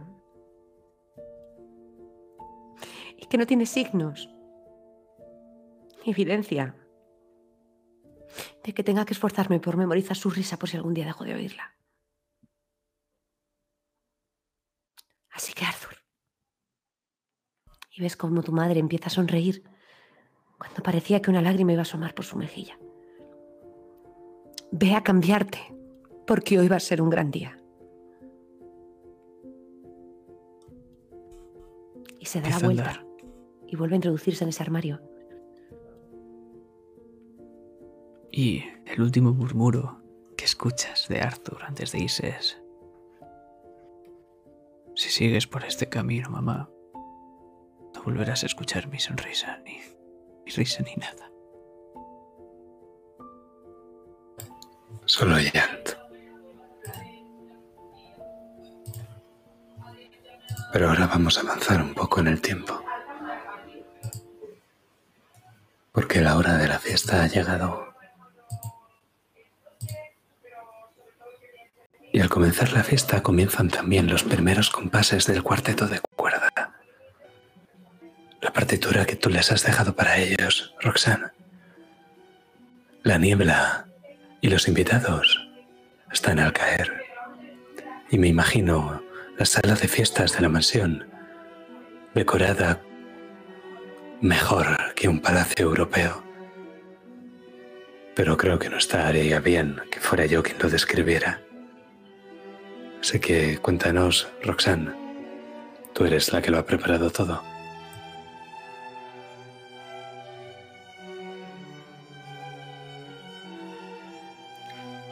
El salón está totalmente despejado, con mesas infinitas que enmarcan la sala, apostadas en las paredes. Unos manteles negros, bordados, que separan unas zonas de otras para las pastas. Los suelos relucen. Ha encargado que personalmente Lady Elderson la señorita Elderson, perdón, los puliese con cera. Las lámparas son nuevas. Las antiguas estaban medio oxidadas. Demasiada cera, demasiadas velas consumidas en su interior sin limpiar. Y ahora de los techos cuelgan unas lámparas de araña con 13 candelabros cada una que simulan como si fuese un, una araña, pero en vez de hacia abajo, hacia arriba. No sé si me explico. Con la cuerda que hacen que cuelguen del techo transparente. Lo que parece que están flotando. Velas de color blanco inmaculado que contrastan con los manteles negros y ambos se reflejan en el suelo, en el suelo y en las caras de todos los corvus que pueden reflejarse en los cuadros que presiden la sala. Trece velas que se encienden a la vez. Y luego, por supuesto, Arthur, las flores. Esas petunias, gardenias, claveles, tulipanes, rosas, todos los tamaños y colores. ¿Dónde las has colocado? Bueno, ¿dónde se las has dado a tu madre para que ella y la señorita Elderson los, las coloque?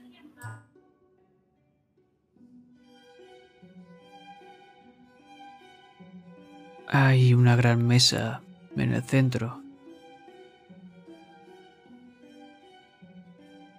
Ahí hay bastantes de ellas, desperdigadas como si fuesen platos de comida. Y sobre todo al lado de las ventanas y algunas esquinas de la sala.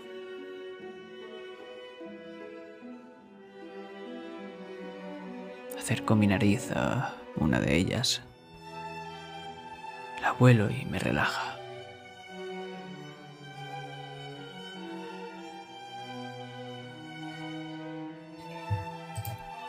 El ponche de whisky está colocado cerca de la puerta para servir a los invitados las primeras copas y allí se coloca la señorita Elderson, que va a tener a la vez que recibir a los invitados y que llenarles las copas para quitarles el abrigo en la puerta y luego volver a la sala de fiestas.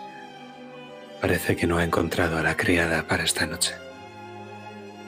Parece que va a ser un poco más complicado. Pero quiero que nos imaginemos la estancia con una luz que casi parece de día, las cortinas echadas para no ver la niebla. Y así empiezan a llegar los primeros invitados. Y el primero, como no podía ser de otra forma, es el mayor donante. Va muy bien vestido. Se ha quitado el traje oscuro con el que lo habéis visto esta mañana y ahora lleva una levita marrón hecha a medida con el escudo de su casa. Un gallo bordado en rojo. El marrón y el rojo no pega muy bien, Roxanne, pero sabes que es bastante mal educado decírselo. Ya no lleva el maletín y ha dejado el sombrero en la entrada cuando lo veis cruzando por la puerta. Lo que sí que lleva todavía es su bastón con empuñadura de oro que parece que no necesita para caminar, pero que desde luego le da el aire de un caballero distinguido. Mira la decoración y esas lámparas flotando. Y ambos sentís en él como sus ojos chispean con ilusión.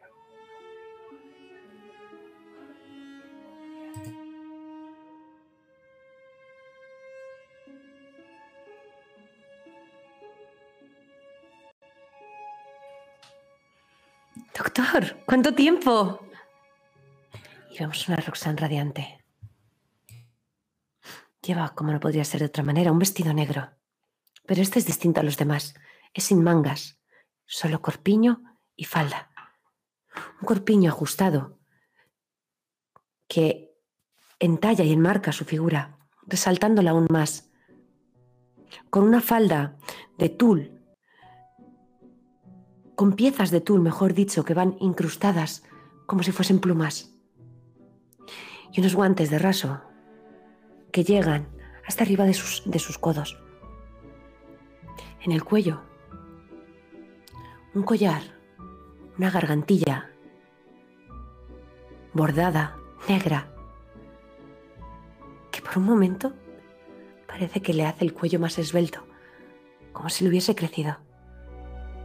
Y por último, ese moño, alto, esta vez en dos alturas, con todo el cabello despejado de su rostro, en el que Arthur ves claramente cómo lleva esa cara que no puede tapar con maquillaje, por mucho que lo haya intentado. Pero mientras tu madre se acerca hacia el doctor, llega un momento, Arthur, en el que a él, pese a todo lo grande que es, lo ves pequeñito. Tan pequeñito que no alcanza el cuello de cisne de tu madre. Y dime tú, ¿cómo vienes vestido hoy? Pues ese chaleco azul es representativo de Arthur, por lo que siempre lo llevo. Aunque hoy llevo también un smoking con una pajarita. Y justo en el bolsillo pues vemos ese ese pañuelo bordado de azul marino. Mi pelo bastante peinado y mi sonrisa forzada. Estoy nervioso. Mucho. Demasiado. Y se me nota.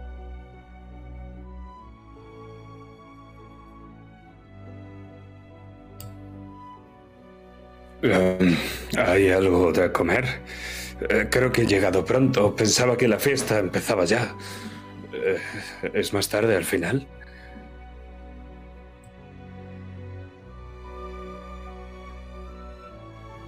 Me acerco hasta la altura de mi madre.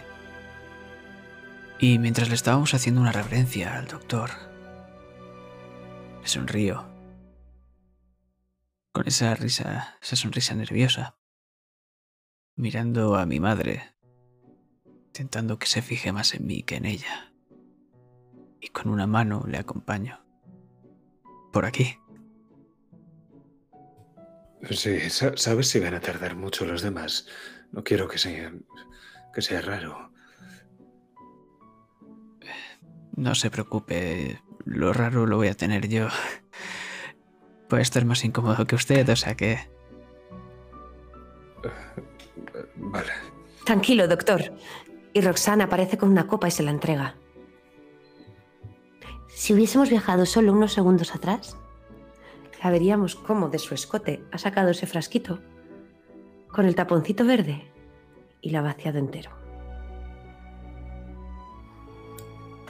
Em, Gracias. La verdad es que estaba sediento. Em, he comprado unas pastas eh, por el camino.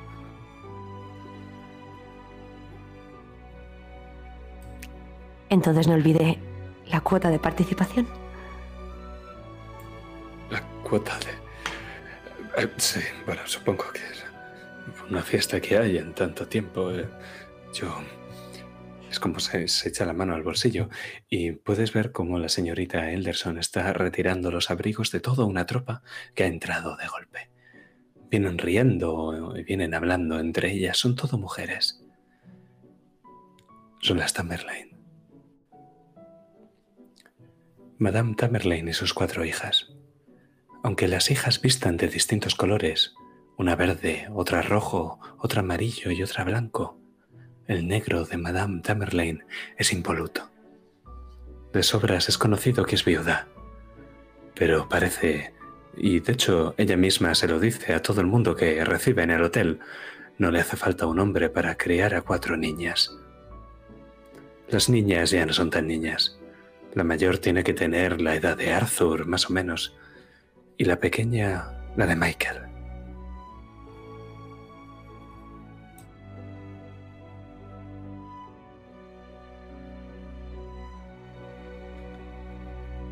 Me acerco hasta ella. A besarle la mano, si me lo permite. Madame ¿Qué- Tamerlane. Querida, esto es fabuloso. Parece un palacio de cuento. Usted sí que parece de cuento. Y la invito, le levanto la mano y la invito a dar una vuelta para ver su vestido. Negro, mi color favorito. Ay, querida, ella da, da la vuelta. Lady Corvus, me complace presentaros a mis hijas, Maris, María, Mary y Marta. Por un momento Roxanne se queda clavada mirando a sus hijas. Preciosas como su madre. Eso les digo yo.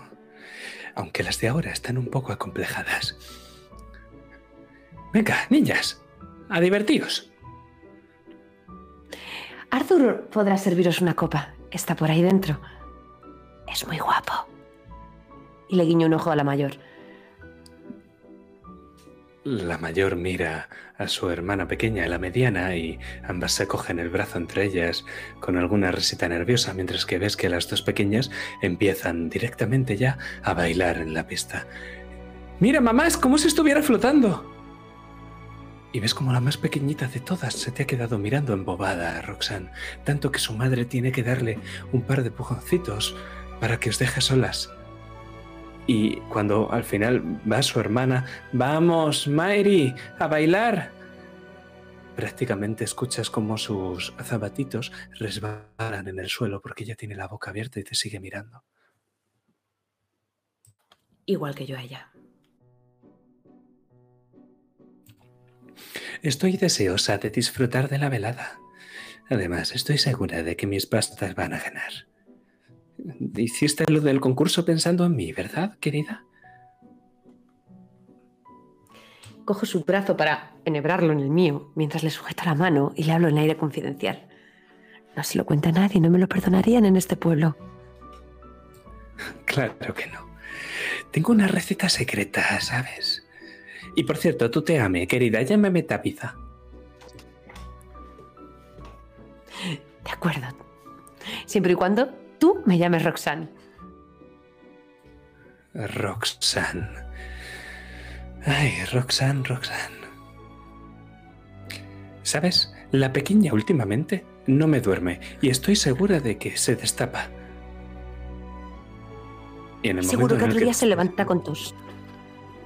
Pues el otro día, en el momento en el que estás escuchando esto, tú, Arthur, que estás de frente a la puerta mientras sirves las copas, no sé si mirando más o menos a estas dos jovencitas, ves a un hombre, a dos hombres que entran juntos por la puerta y la señorita Elderson justamente les está cogiendo los sombreros e intenta dejarlos lo más rápido posible en la guardarropía para luego volver a la sala de fiestas y relevarte con el ponche de whisky.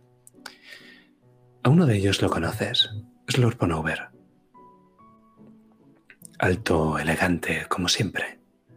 Gordo, con esa triple papada que le caracteriza, te guiña un ojo afable. El hombre que va a su lado parece distinto. Tiene como unos 50 años y va vestido con una casaca gris de corte militar. En el lado izquierdo tiene varias medallas que reconoces como méritos de guerra. En el lado derecho, una estrella de sheriff, que incluso aquí señala a Lord Montresor como la autoridad de Raven. Hay algo melancólico en el gris de su figura, Arthur. Ahora mismo ves a tu madre ocupada. ¿Qué haces?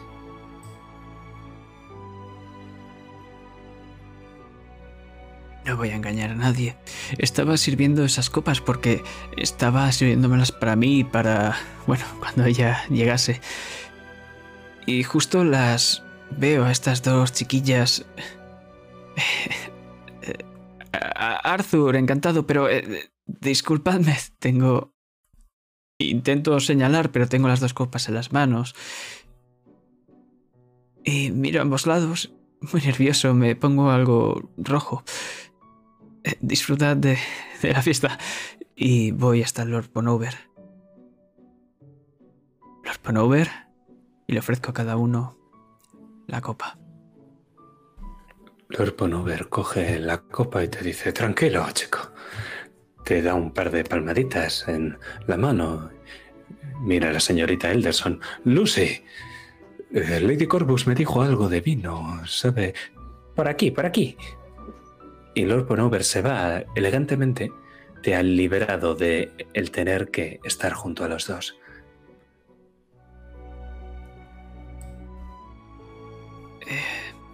Señor Montresor. Y le ofrezco la copa.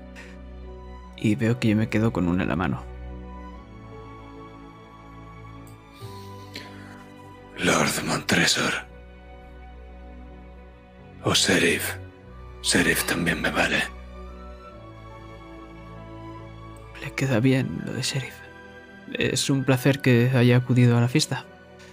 Le esperábamos con ansias. ¿Por qué?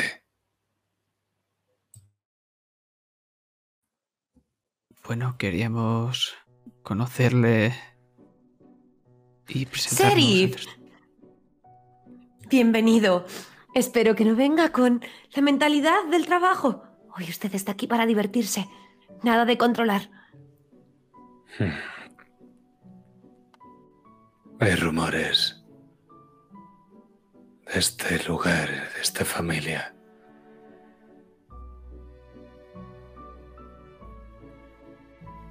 ¿Quiere probar el vino? Señorita Elderson, por favor, acompañe al sheriff hacia la mesa del vino. No bebo. Cuando le doy un Pues pequeño sorbito a la copa, veo que hice eso y me lo quedo mirando y escupo dentro otra vez el contenido. Y ves como tu madre te mira y se ríe así de, de medio perfil. Hacía mucho tiempo que no teníais así un momento cómplice.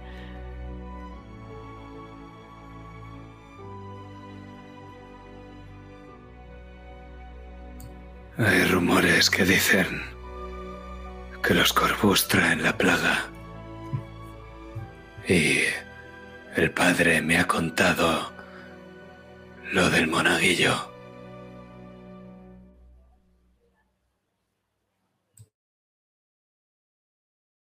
El chaval vino a la mansión por la noche y mi madre le dio cobijo e incluso ha pagado las medicinas.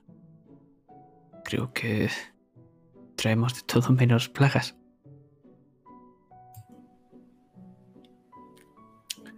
Ya, eso está por ver.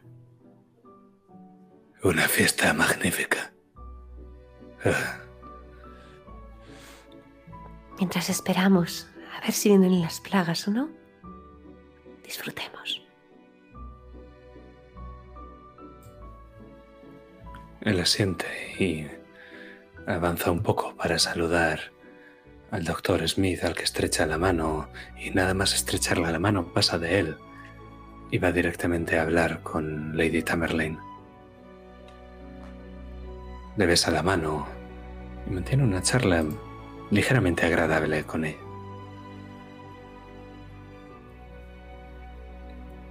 Te quedas con esa copa en la mano, Arthur. Suspiro mientras la miro y juego con ella. Tres de tres. Jardinero, el padre y el sheriff. Estoy ansioso por ver al siguiente capullo. y sonrío.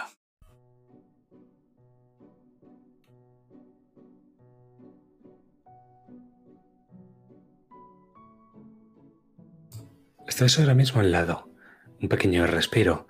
El doctor Smith está como mirando a un lado y a otro. Lord Bonover está volviendo con una botella de, con una copa ya directamente de vino con la señorita Elderson. Y el Lord Montresor y Lady Tamerlane están hablando entre ellos.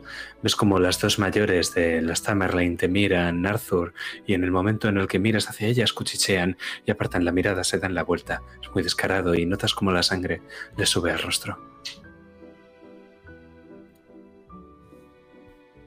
Las niñas juegan a bailar, a ser princesas en este salón de baile. Es idílico. Desvío la mirada en cuanto, lo- en cuanto se cruza con la mayor. Y cojo del brazo a mi madre como si la estuviese acompañando. Y me acerco a su oído. ¿Qué les has dicho, mamá? No paran de mirarme.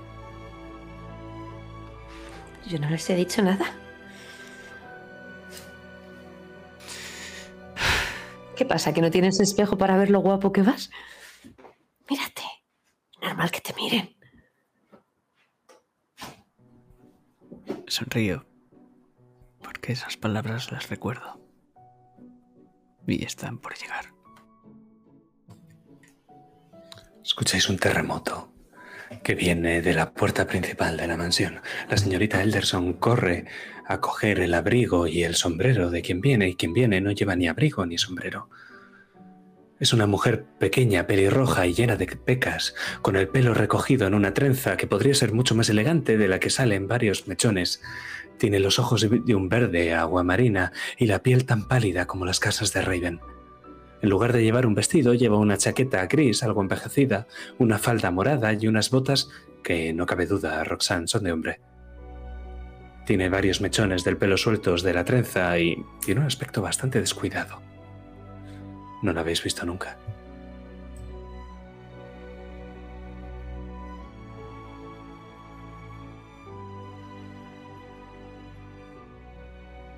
Me quedo esperando a.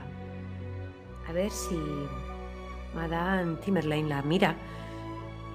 Por si la reconoce, porque yo he invitado a todo Raven, y esta no tengo ni idea de quién es.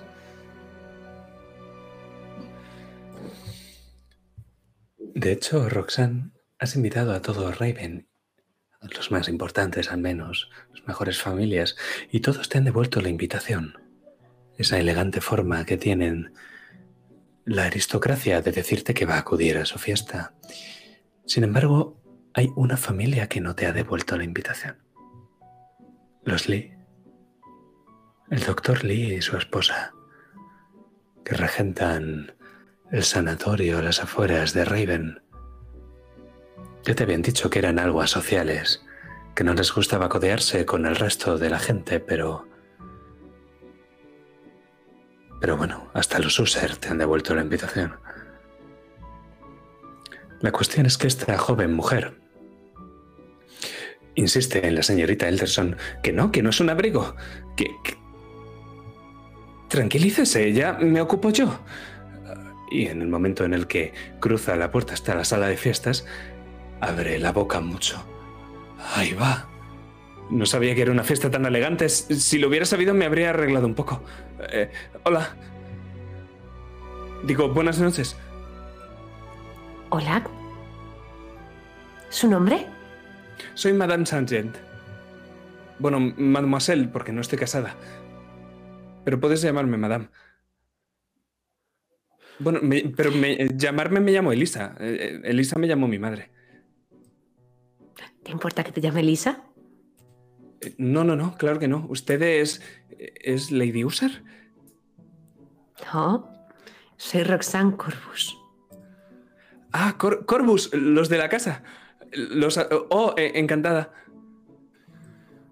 Los User no tienen la elegancia natural de los Corbus. Y le guiño un ojo esperando que pille la broma y no sea pro User. Pero los User van a venir a la fiesta, ¿no? Quiero decir, es por ¿Sí? lo que estoy aquí. ¿Te volvieron la No, es- invitación? ¿Cómo? Está- No, pues por- porque tengo que hablar con Lord User. Es es sobre el futuro de la sociedad de exploradores. Dependemos de su financiación. Y bueno, no, no me abre la puerta en su casa y, y tampoco responde a mis cartas. Entonces he pensado que si venía aquí y él también venía, a lo mejor podía convencerlo. Doy un paso al frente. Puede que pueda ayudarte yo en eso. Arthur Corbus, un placer. Un placer. Eh, ¿Es su marido? No, no. Es mi hijo. Elisa, me has dicho, ¿verdad? Sí, eh, Sergeant. Así que Lord User desatiende sus peticiones. Sí, claro, llevamos muchísimo tiempo sin financiación. Al principio eh, empezamos a ser autosuficientes vendiendo algunas de las reliquias, pero al final el museo se nos empezó a quedar medio vacío y, bueno, cada vez hemos perdido menos socios, eh, la sede se está cayendo a trozos y tengo un viaje, eh, he encontrado un mapa y estoy seguro de, de que podemos hacer una expedición y al final sacar beneficio de ello, pero claro, necesitamos financiación y ahora mismo en la sociedad soy la presidenta y solo quedo yo. ¿Está usted sola en la sociedad? Sí, sí, es una sociedad unipersonal de momento, pero se pueden unir si quieren. La cuota es muy baja, estoy pensando en subirla, pero bueno, nadie se apunta. Claro, la paga usted sola, normal que no tenga fondo.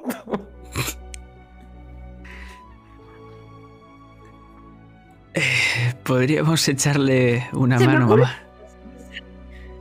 efectivamente, Arthur. A Gabe seguro que le gusta. Es lo que estaba pensando. ¿Qué te parece hacer una charla para intentar captar más socios y así que haya más cuotas? Parece buena idea. Y, y además alguna ayuda, una subvención, una donación, quiero decir. Sí, bueno, primero, querida, hay que conocer los intereses de la gente. Cuando los conoces, les ofreces algo que les gusta para que te den algo que tú necesitas. Por ejemplo, las pastas. Las pastas les gustan a todo el mundo. Eh, ya. Tú déjamelo a mí, Elisa. Hoy no es el día, porque los fondos recaudados son para los niños del hospital.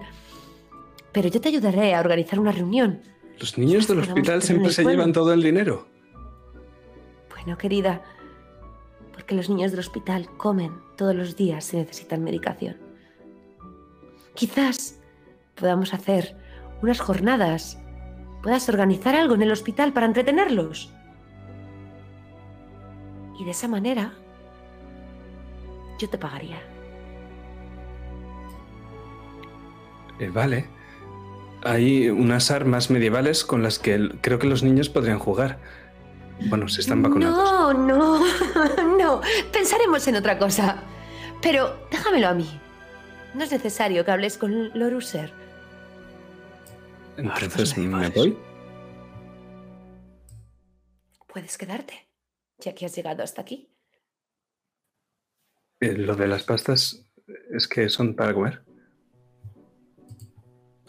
Y me aparto de su camino y le señalo con la mano las mesas donde van depositando las castas. La, uy, las castas.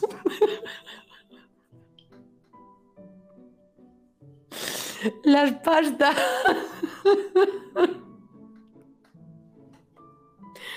Tengo que dejar de beber por esta noche. Eh, vale. Nos vemos luego. Y van caminando y, y camina casi como si corriese, como si fuera corriendo a todos lados.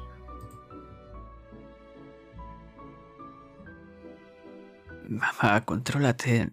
Sabes dónde estamos, ¿no?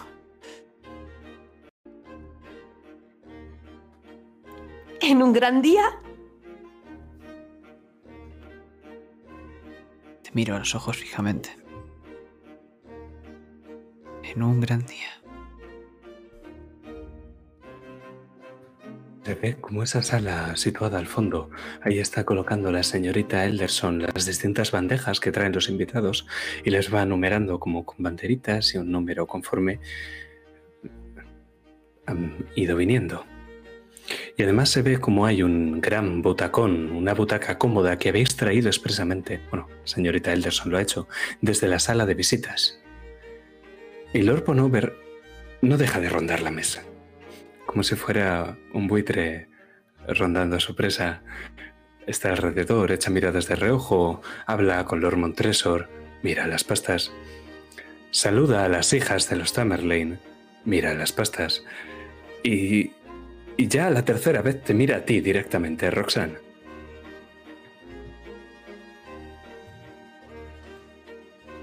miro el reloj. ¿Qué hora es?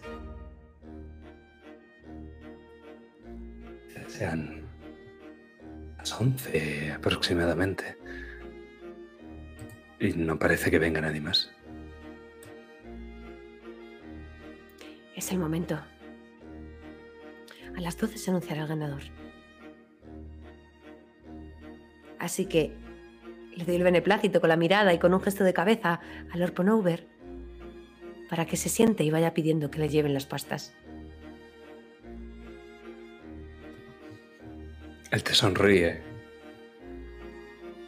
Se sienta en la silla y no tiene que decirle nada a la señorita Elderson para que ella ya directamente le traiga el té para acompañar las pastas. Y mientras tanto las conversaciones se van sucediendo. La niebla cada vez es más densa en el exterior. Así que, decidme, ¿qué vais a hacer?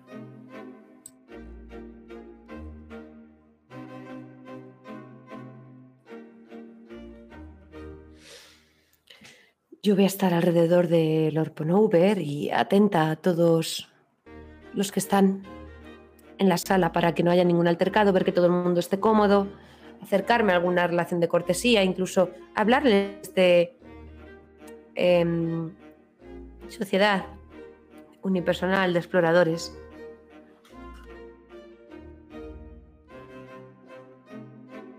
Y yo estoy dando conversación a las hijas de Tamerlane. Mientras de vez en cuando le echo una mirada fulminante a mi madre, que la veo que cruzamos miradas. A todo esto veis que el doctor Smith ya se ha sentado en una de las sillas de la sala de fiestas. Todavía sonríe y cuando se acerca a alguien se levanta y habla con él. Pero parece que... como si le costase.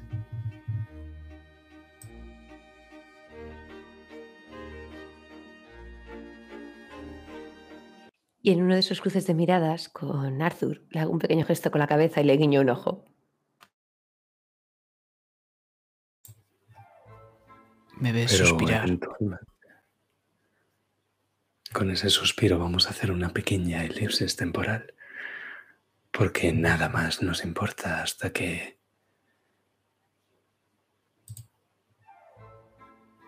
El primero que aparece es el padre Renel, con una camisa de un violeta pálido, una chaqueta negra y su alzacuellos blanco. De su brazo va su mujer, a todas luces mayor que él. Pelo negro, piel pálida, una sonrisa educada en su cara y un fastuoso collar de perlas. Pero muy seguido, como si vinieran en el mismo carruaje, vienen los User. Ese hombre anciano que no ha tenido el decoro o el respeto de quitarse el sombrero o su abrigo, como si no esperase estar mucho tiempo aquí. Sus ojos son de un color azul frío y su cara tan ajada y arrugada como las viejas trincheras de un campo de batalla.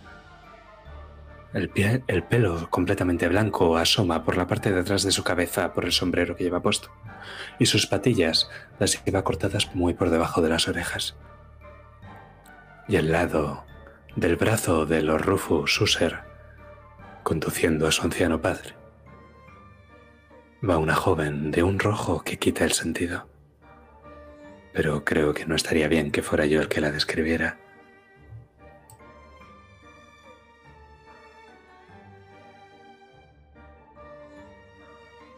El pelo castaño recogido en un moño, en el cual una flor la tiene incrustada. Es lo que sujeta ese moño. Va a juego con ese vestido carmesí. Y sus pupilas se ven un par de esmeraldas que miran fascinada el espectáculo. Como el vestido le llega hasta casi cubrir sus pies, por lo que tiene que dar bastantes pasos cortos si no quiere tropezar. Y como a mí se me acaba el aire y empieza a palpitarme el corazón con fuerza. Ya lo había sentido. Pum, pum, pum. Parece que se me va a salir. Parece que va a estallar.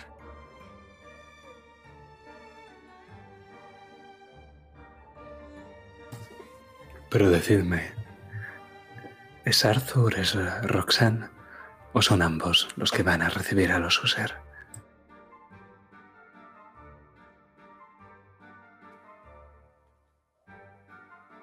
Roxanne, ¿ves cómo estoy en la Bienvenidos. carrera? Me muerdo la Yo me dirijo más bien a Loruser. Pensábamos que no llegarían. Es tan propio de usted decir que va a hacer algo y luego no lo hace. Como devolvió la invitación y no aparecía, pues pensábamos que no vendrían. Y esta es... Mm, ¡Qué guapa! Grace.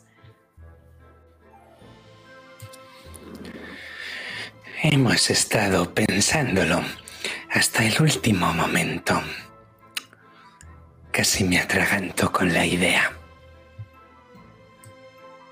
Menos mal que no lo ha hecho, si no, no hubiese venido. Así que vosotros dos sois los corvos que quedan. ya entiendo. Gabriel. Tres. ¿Y no tienes marido, mujer? Lo tengo, pero está luchando porque este mundo sea mejor. Bien. ¿Y usted Eso lo hace todo mucho más fácil. Qué bien. Perdone, pero-. No creo en las relaciones fuera del matrimonio. No sé si la tiene esposa o no, pero yo respeto mucho a mi marido. Padre, no seáis ojos. maleducado. Padre, nos han invitado de buena voluntad. Disculpad a mi padre, os lo ruego. Estáis preciosa, Lady Corvus. No tanto como tú, querida. He oído que vuestra familia está enferma, que lleváis la enfermedad a los niños de la ciudad. No queremos otra peste en Raven.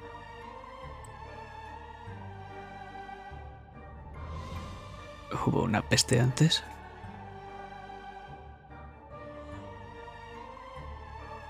Condenados Corvus. Se hacen los ingenuos y... Padre, por favor. Roxanne bebe otra vez. Bebe y se muerde la lengua porque nunca le había costado tanto mantener la compostura y no ser orgullosa. Quizás sea de ese orgullo de los Corvus. Estar aquí entre las paredes en las que ha visto crecer a toda su familia, lo que le hace que ese orgullo se le suba a la cabeza. Pero aún mantiene el decoro. Así que bebe y sonríe. Porque lo que realmente querría hacer es tirarle la copa a Lorusra a la cara, invitarle nada amablemente que abandonase su casa. Pero bebe y sonríe y espera que sea Arthur quien hable. Yo estoy mirando mi copa que sigo con la misma desde que hemos empezado. Y ante las palabras de el Lord Usher me la bebo de un trago. Grace, es un placer tenerte aquí y a tu padre también. Ella sonríe. Eh, tú también estás muy guapo, Arthur. Está maldito. Está maldito. Tenéis suerte, Corvus, de que algunos os traten como amigos, pero ese no será el viejo Lord Rufus User. Y su hija está malditamente preciosa, señor Usher. Y le ofrezco la Padre, mano. ¿no tenéis sed? Padre, vayamos a por agua.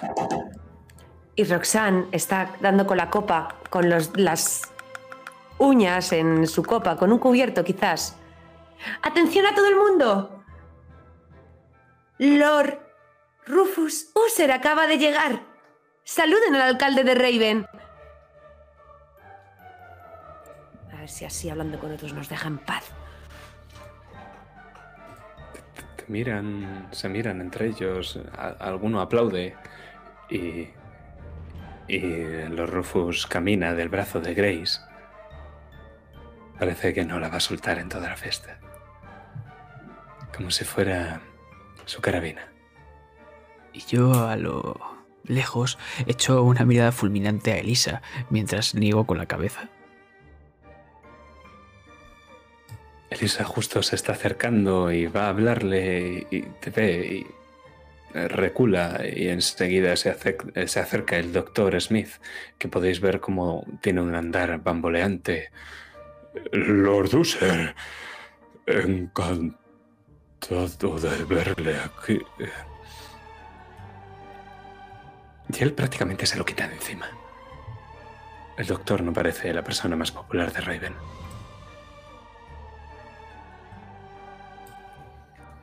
Pero Ahora, decidme, la fiesta ha llegado al punto en que tenéis juego libre. Tenemos a Elisa Sargent, la presidenta de la Sociedad de Exploradores. Tenemos al, al Dr. Smith, a Madame Tamerlane y sus cuatro hijas, Lord Bonover, Lord Montresor y a los User. Vosotros me diréis con quién queréis hablar, qué queréis hacer, cuántas veces queréis hablar con cada uno. Yo os digo una cosa, después de que ya habéis hablado todo lo que creáis conveniente y habéis hecho vuestras cosas del concurso que creáis conveniente, pasaremos a la última parte de la fiesta. Y con poco más de eso se acabará la sesión.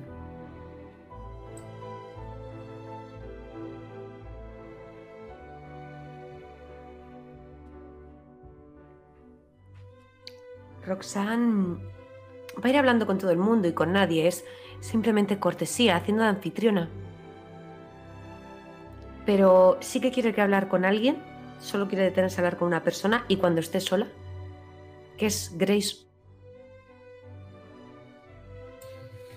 Resulta que para hablar con Grace es necesario librarte de su padre.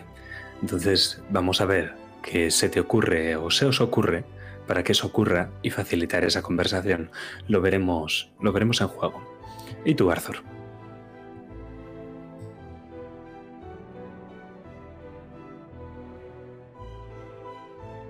Quiero hablar con Elisa. Yo también. Pues... Descríbeme la escena.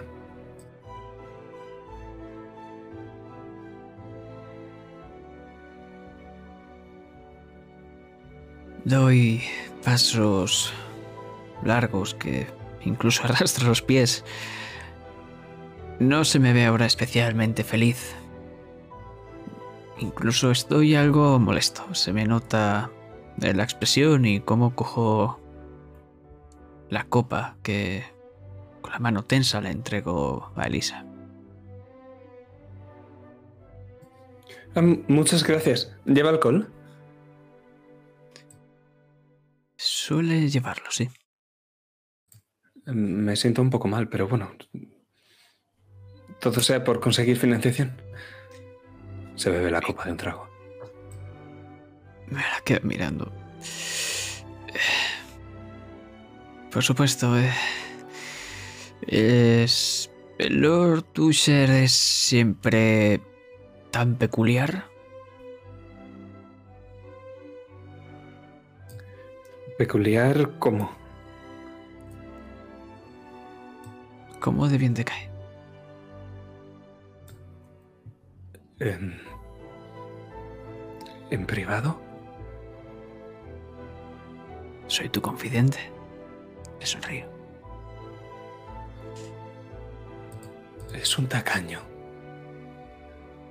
Le, le sale el dinero por las orejas y aún así no quiere financiar la sociedad de exploradores. Lleva años sin hacerlo. Desde los tiempos de mi padre y- Desde los tiempos de mi padre dejó de dar dinero y mira que... Y mira que la fundó él. Es un gran capullo. En privado, por supuesto. Y... Bueno, eh, me gustaría que presentarte en algún momento a mi hermano. Pues, Le encanta todas estas cosas de las que hablabas, de la sociedad y todo esto. ¿En serio? Porque necesito a alguien para llevármelo a un trabajo de campo. Tenemos que escalar unos riscos y atravesar unos rápidos, pero supongo que... Y, bueno, luego también eh, tendremos que meternos en el túmulo subterráneo. Eh, pero bueno, Tiene 12 años. bueno, hay una parte donde no quepo yo, quizá...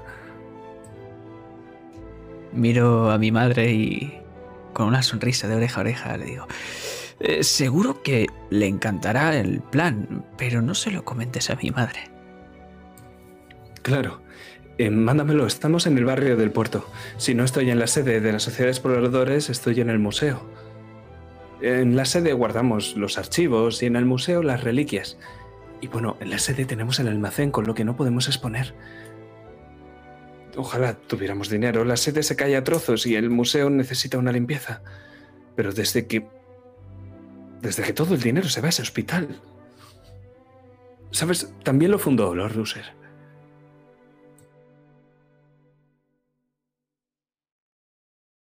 ¿Dónde trabaja Grace? Eh, Lady User. Eh, sí, Lady User. Sí, claro, ella trabaja ahí. Desde siempre, creo. ¿Y su madre? El Hospital del Sagrado Corazón de Rebecca User. Se llama así por la difunta Rebecca User. Al viejo no le gusta nada que lo comentemos en voz alta. No lleva bien la muerte de su mujer. ¿Qué le pasó? Eh, Pues murió, no sé. No sé, hace No. muchos años. Yo no estaba viva. ¿No será ese tema de la peste del que hablaba antes? Eh, no sé, puede ser. Joder. Eh, necesito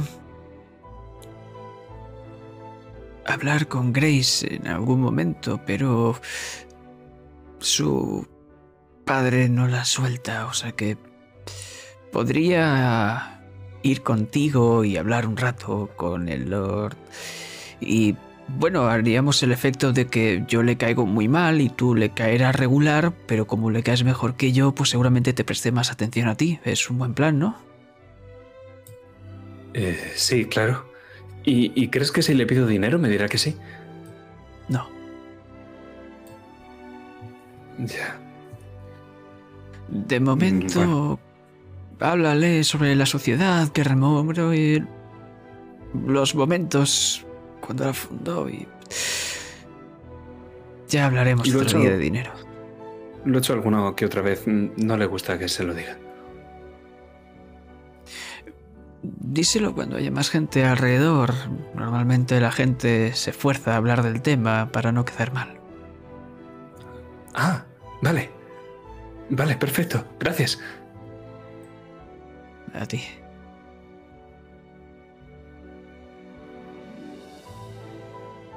Y empiezo a suspirar. No sé cuántas veces llevo ya suspirando en esta fiesta, pero creo que no va a ser la última. Puede que no. Y dime, ¿quieres que hagamos ya directamente esta escena con Elisa y los User?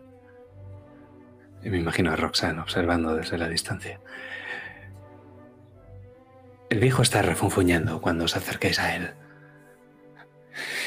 Grace está intentando que se tranquilice, calmándoselo, y ahora mismo se está llevando una pasta a la boca. Y en el momento en el que te ve, bebe un poco de champán como para tragarlo a la vez y se pone nerviosa, tose. Y él mm, mira a su hija con desaprobación y luego te mira a ti mientras te acercas. Y mientras te acercas, porque solo te mira a ti, arruga el morro. Carvos. Lord User, Lady User.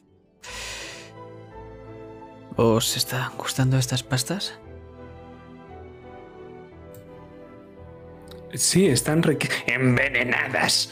Estoy seguro de que nos habéis traído aquí para matarnos a todos. Con grandes cantidades de azúcar os vamos a matar a todos. Estas son de mi madre.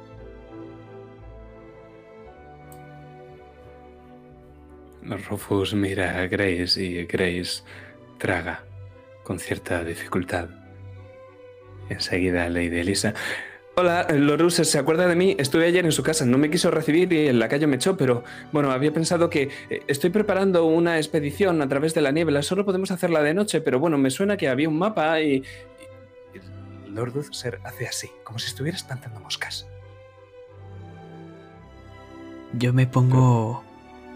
Me empiezo a interceder entre Lord Tusher y, y Grace y miro a Elisa. ¿Ayer? Eh, bueno, y, y mañana también.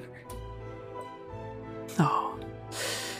Eh, queríamos hablar sobre eh, la sociedad, señor Lord Tusher. No me interesa. Por mí puede pudrirse hasta los cimientos. Estábamos pensando en que los chiquillos del hospital, eh, Elisa po- podría traer algo de material para ellos y que se lo pasasen bien. Seguro que le gustaría la idea. Padre, esa parece una idea estupenda. Claro que sí, Mademoiselle Sargent. Claro que sí, Arthur. Los niños. Pero... Nada de armas, lo prometemos. Lo ves arrugar el morro a Lord User. No le gusta la idea, pero igual que no le gusta nada de lo que le dices. De todos modos, Grace parece un poco entusiasmada y empieza a hablar con Lady Sargent, a discutir algunos detalles. Lord User se te queda mirando y notas sus ojos fríos como el hielo, azules como los de un bombardero. Y le pongo la mano a, a la espalda a Elisa y empiezo a empujarla levemente para que capte, que se lleve ahí, de allí a Grace. Y me quedo mirando a Lord Usher con una sonrisa nerviosa. Eh, Se ha quedado una buena noche, ¿no? Justamente el Lord Usar arruga mucho el morro y cuando va a hablar te diré, Roxanne, que Grace está sola.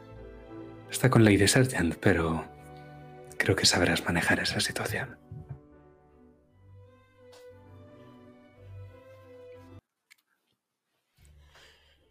Me acerco sonriente. Miro primero a Elisa. Una jugada inteligente. Abordar al amable de los User. Le guiño un ojo a Grace. ¿Te importa, querida, que hablemos solas un momento?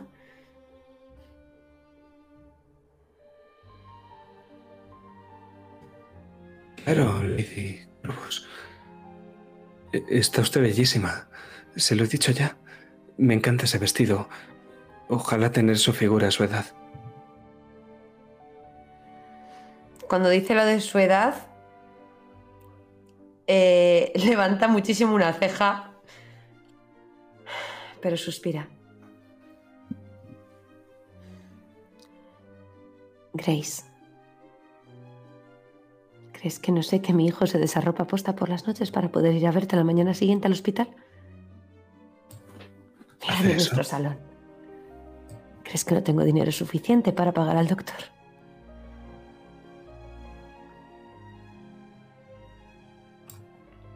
Em, no sé qué quiere decir, Lady Corvus. Quiero decir que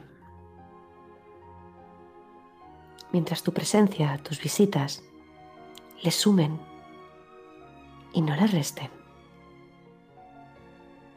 tendrás mi beneplácito.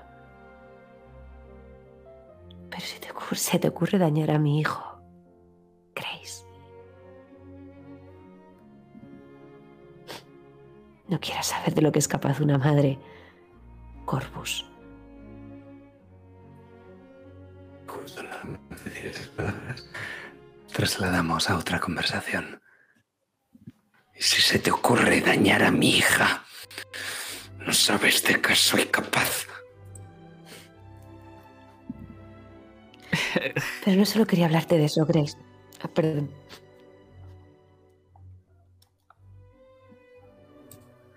¿Lo has entendido, chico? Levanto las manos como si me estuviesen arrestan- arra- arrestando. Eh, prometo que no le haré jamás nada. No tientes a la suerte, Corvus. Solo error uno solo. Y os mandaré a pudriros al calabozo. Usted es el alcalde, no el sheriff. Soy Lordo Rufus User. Yo soy el consejo de la ciudad. Yo soy Raven si quiero. Y los Corvus nos vais a interponer. Y aún así está aquí en nuestra casa. Habéis insistido. Y mi sonrisa se esboza mientras le miro. Y mi boca va soltando palabras que no escuchamos. Porque volvemos a la otra conversación. ¿Aún creéis que en lugar de habérsele subido el rubor al rostro, este le ha empalidecido?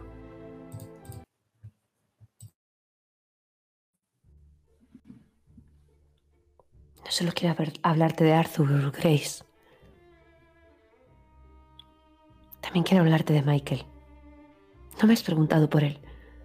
Eres la única que no lo ha hecho.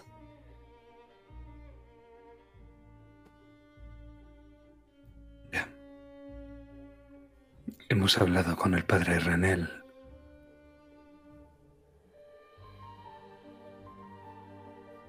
Dice que ahora solo Dios puede Que eres la única. cuidar de su alma.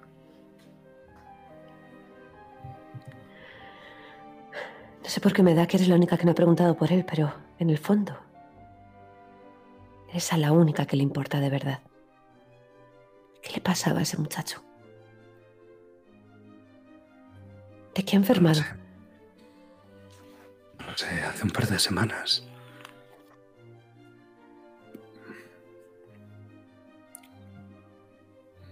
Hay rumores, pero no tienen sentido, Lady Corvus.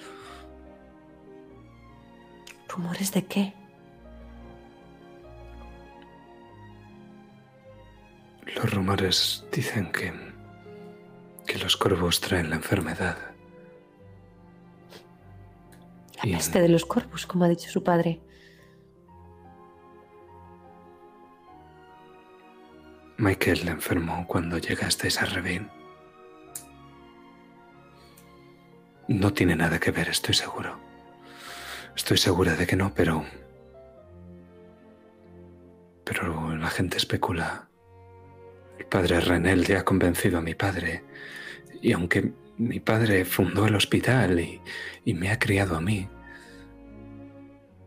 su mente se nubla cuando hablamos de los corvos. Me estás queriendo decir que hay algo mal dentro de mí. Y no he dicho Mm. nosotros, lo he dicho Vale. Corvus. No, Lady Corvus, yo, yo nunca, yo, yo nunca, no sé lo que le pasa a Michael, no lo sé, de veras que no. Se lo juro, Lady ¿Esto es lo que pensáis? Y empieza a levantar la voz. ¿Es lo que pensáis todos? ¿Que matamos niños? ¿Que enferman por nuestra culpa? Roxanne empieza a dar vueltas sobre sí misma, mirando a todo el mundo, como si todo el mundo la estuviese juzgando. En mitad de ese salón, de ese suelo encerado.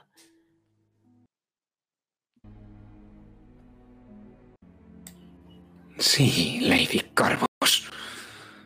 Es lo que todos pensamos. Se da la vuelta y puedes ver, Roxanne, como la luz se hace cada vez más tenue. Y los ojos de todos están girados hacia ti, que estás en el centro de la sala. Y hacia ti se acerca Lord Oser. Esta vez sin necesidad de un brazo que le sostenga. Y esto es un giro. Así que yo voy a tirar con dos dados de niebla. ¿Tú con cuántos, Roxanne? ¿Qué personalidad usas? Vamos a repasar. eh. Vamos a utilizar la personalidad de pasional, porque es una acción irracional y temeraria. Totalmente de tengo un acuerdo. 3. Me parece muy bien. La amenaza es vuestra reputación. Eso es grande. Es una amenaza. Generará un giro. Luego, ¿qué puedo añadir? Vamos. La tendencia podría aplicar dependiendo de cuál sea. ¿Cuál es tu tendencia? Mi tendencia a sobreproteger tóxicamente a mis hijos. Venga, va. Te lo puedo llegar a permitir. Pero ya está. claro, todo esto es. y Sí, sí, sí, sí. Te lo, te lo cojo, te lo cojo. No hay ayuda ni hay colaboración. No lo veo. Así, yo cuatro. Así que son cuatro dados frente a mis dos. Muy bien, un giro con complicaciones. Vamos a ponernos aquí.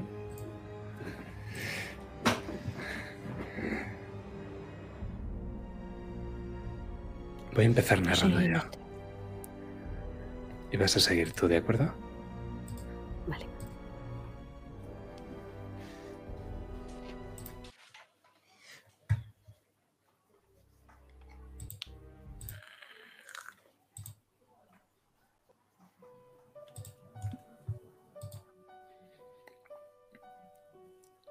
Lord no necesita bastón, ni brazo que le sostenga.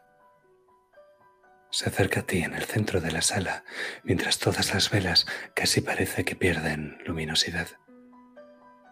Las lámparas que flotan en el aire ahora parecen que dan una luz azul, Roxanne. Todo se vuelve azul. Es como si las cortinas se corrieran de golpe y la luz de la niebla entrara en este lugar. Sientes un escalofrío frío y húmedo, como si estuvieras tocando a Michael Corvus. No, a Michael. Todavía no es Corvus, ¿verdad? Todavía no.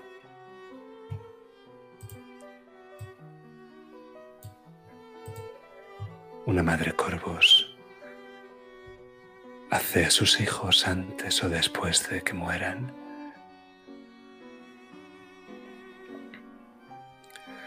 Claro que sois vosotros los que traéis la peste. Y puede que se crea que no, que por venir del otro lado del mar, usted no es como los corvos que habitan esta mansión. Pero le voy a decir algo, Lady Corvus. Es usted mucho más Corvus de lo que se cree.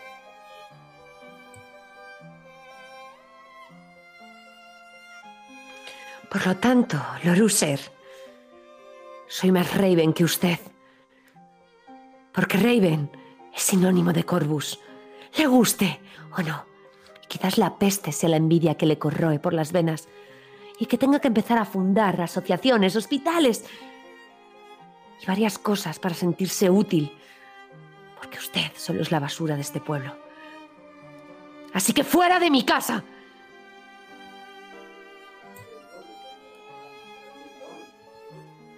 Lord User pasa por delante de ti en dirección a la puerta. Nunca se quitó el sombrero ni el abrigo. Y justo antes de irse levanta la cabeza por encima del hombro. Y mientras sonríe, te dice, me alegro de que hayas vuelto a Raven Roxanne Corvus. Te hemos echado de menos. Y Roxanne levanta la mirada con las manos rojas, porque la copa que tenía en su mano ha estallado y se le han clavado todos los cristales.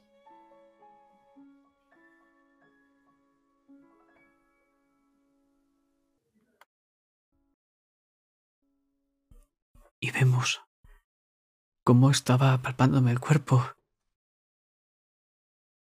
Y retrocedemos unas horas antes. Vemos cómo me cuelo en la habitación.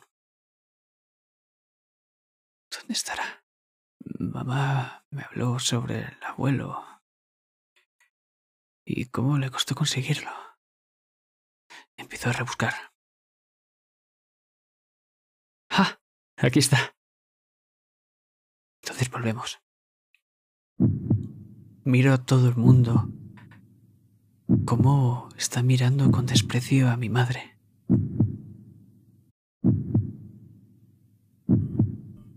Cómo nuestra reputación está cayendo en picado. Me doy un par de golpes en la cara. Intento despertarme. Ahora o nunca, Arthur Corvus. Ahora o nunca. Y voy firme. Pum, pum, pum, pum, pum. Y me interpongo entre Lord Usher, mi madre y Grace. No sé qué hacer. Me quedo en blanco por un segundo. Claro.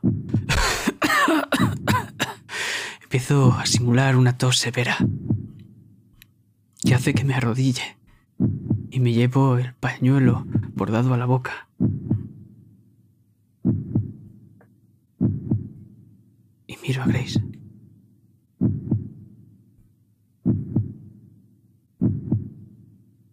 No sé cuánto tiempo podré seguir viéndote. No sé si habrá un final cercano para mí o, o no.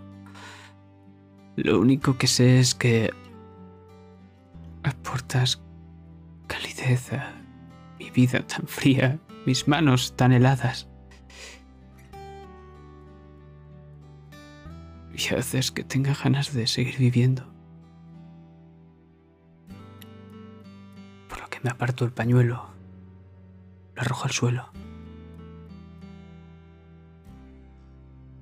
Por lo que Grace Usher y lo saco. ¿Quieres casarte conmigo?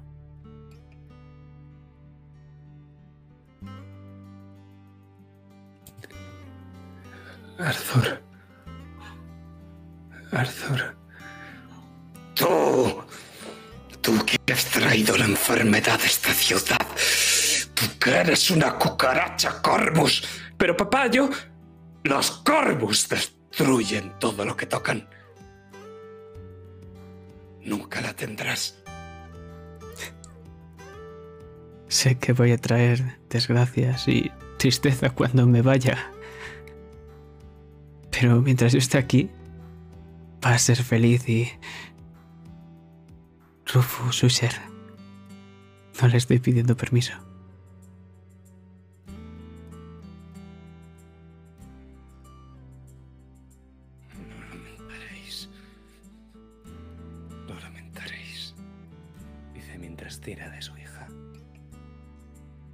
Entonces vemos ese anillo. Ese anillo que le dio mi abuelo a mi abuela. Y luego mi padre a mi madre. Y como mi madre hace tiempo que dejó de llevarlo. No sé por qué. Pero mejor que esté en la mano de alguien. Mejor que se le dé un uso. ¿Y cómo es este anillo, Roxanne?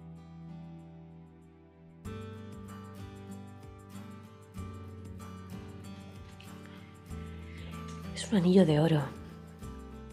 Trenzado. Como una espiga. Es sencillo, no tiene un rubí o una esmeralda escandalosa que brille.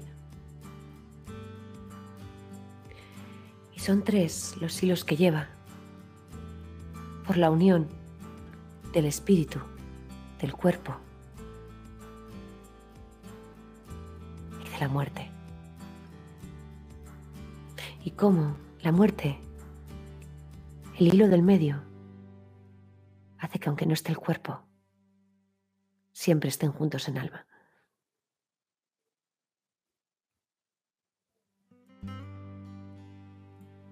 Y me quedo arrodillado, viendo cómo Lord y Grace empiezan a marcharse y yo me quedo parado, alzando la mano y con el anillo en la otra, viendo cómo se aleja.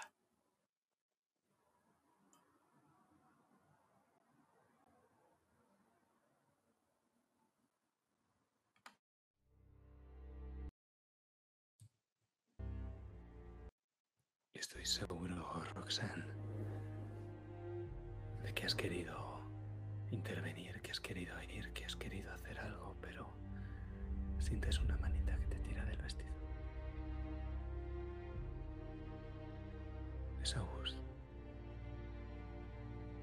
Mamá, tengo sueño. ¿Puedo irme a la cama ya?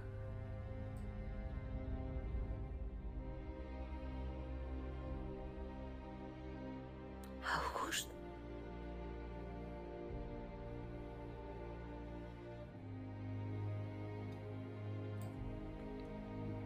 Tiene unos 6, 7 años, el pelo de un color rubio cenizo. En el fondo sabes que no puede ser él. Pero lo sientes tuyo.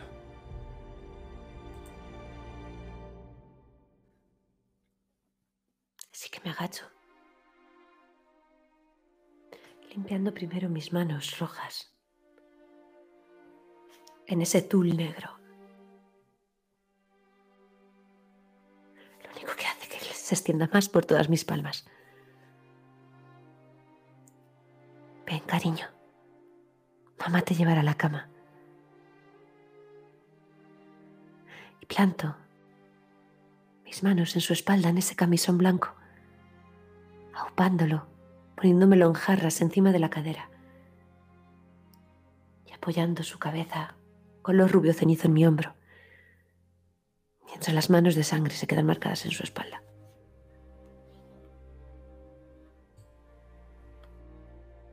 Michael. Es August. Es Linda, es Lisa, es Lucy. Es Mary. Sientes que llevas a todos esos hijos, los que no has podido ver crecer, que los lleva- llevas en brazos para acostarlos en la cama.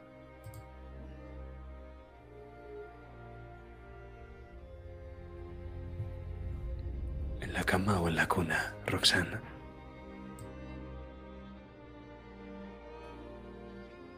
En la cuna.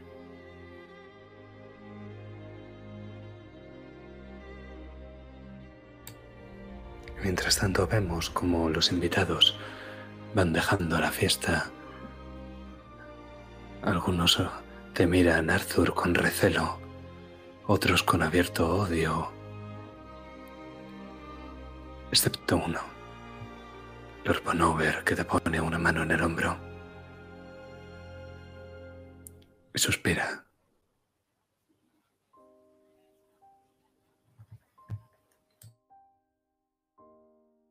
Yo suspiro con él. Mientras me levanto con dificultad y recojo mi pañuelo. Pedirle matrimonio a la mujer que quiero y de paso granjearme el odio en lugar de mi madre. Un plan perfecto, ¿verdad?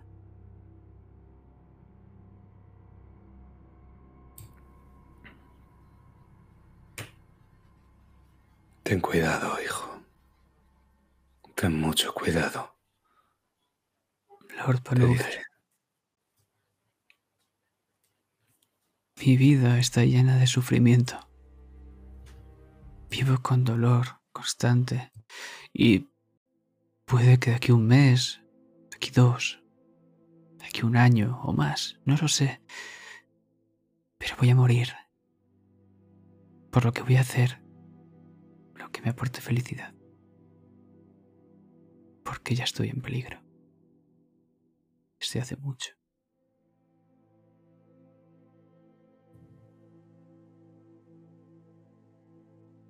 Lord Bonover, que ya te había dado la espalda, se había parado mientras hablabas.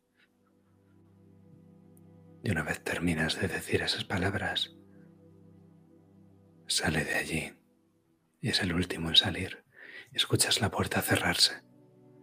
La puerta de la mansión Corvus mientras nosotros ascendemos por esas escaleras hasta la cuna, Roxanne. La cuna donde acuestas al pequeño Michael.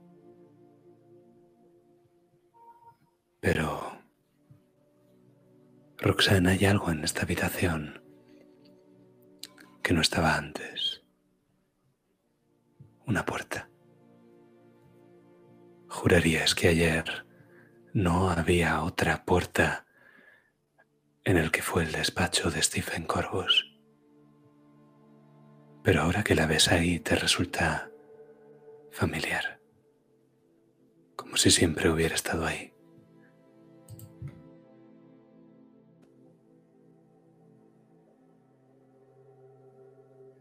Por un momento la miro.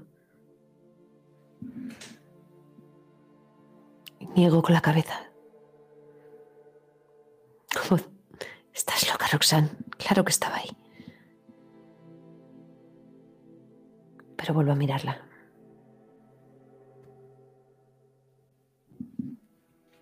Parece abierta. No tiene cerradura al fin y al cabo. Puerta está cerrada, pero podrías abrirla. Michael ya está dormido. Cuan- Cuando quiero darme cuenta. Y sin recordarlo, ya tengo la mano puesta en el pomo.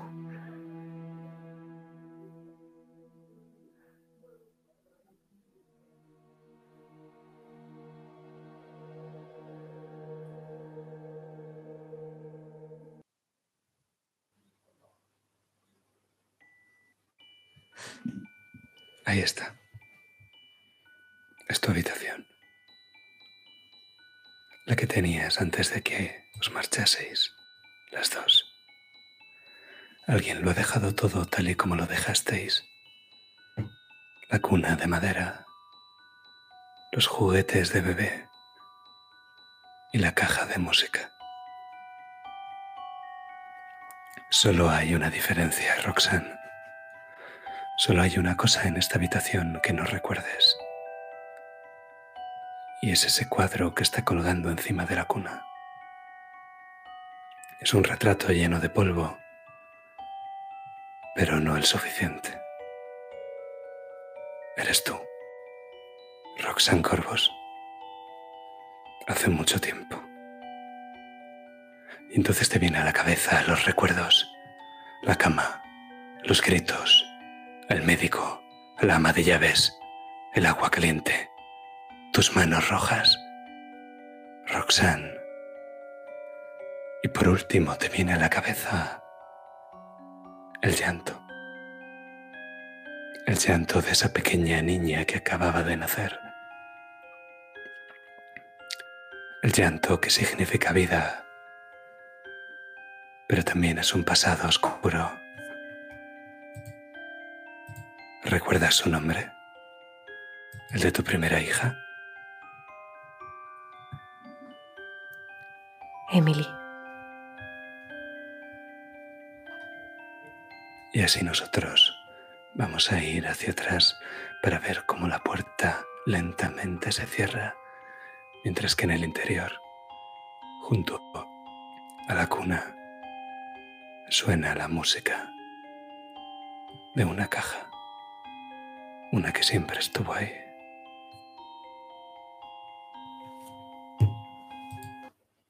Y que de alguna forma suena como un llanto.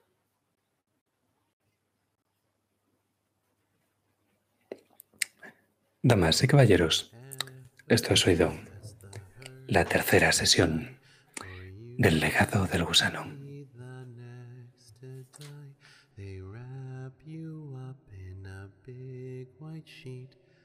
From your head down to your feet, they put you in a big black box and cover you up with dirt and rocks. All goes well for about a week. Then your coffin begins to leak. The worms crawl in, the worms crawl out. Worms play pinochle on your snout. They eat your eyes, they eat your nose, they eat the jelly between your toes. A big green worm with rolling eyes crawls in your stomach and out your eyes. Your stomach turns a slimy green, pus pours out like whipping cream. You spread it on a slice of bread, and that's what you eat when you're dead.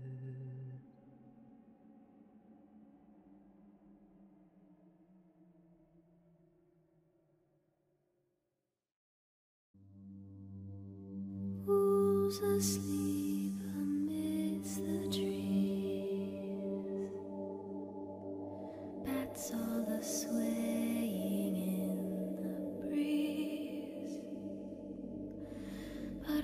soul lies anxious, wide awake,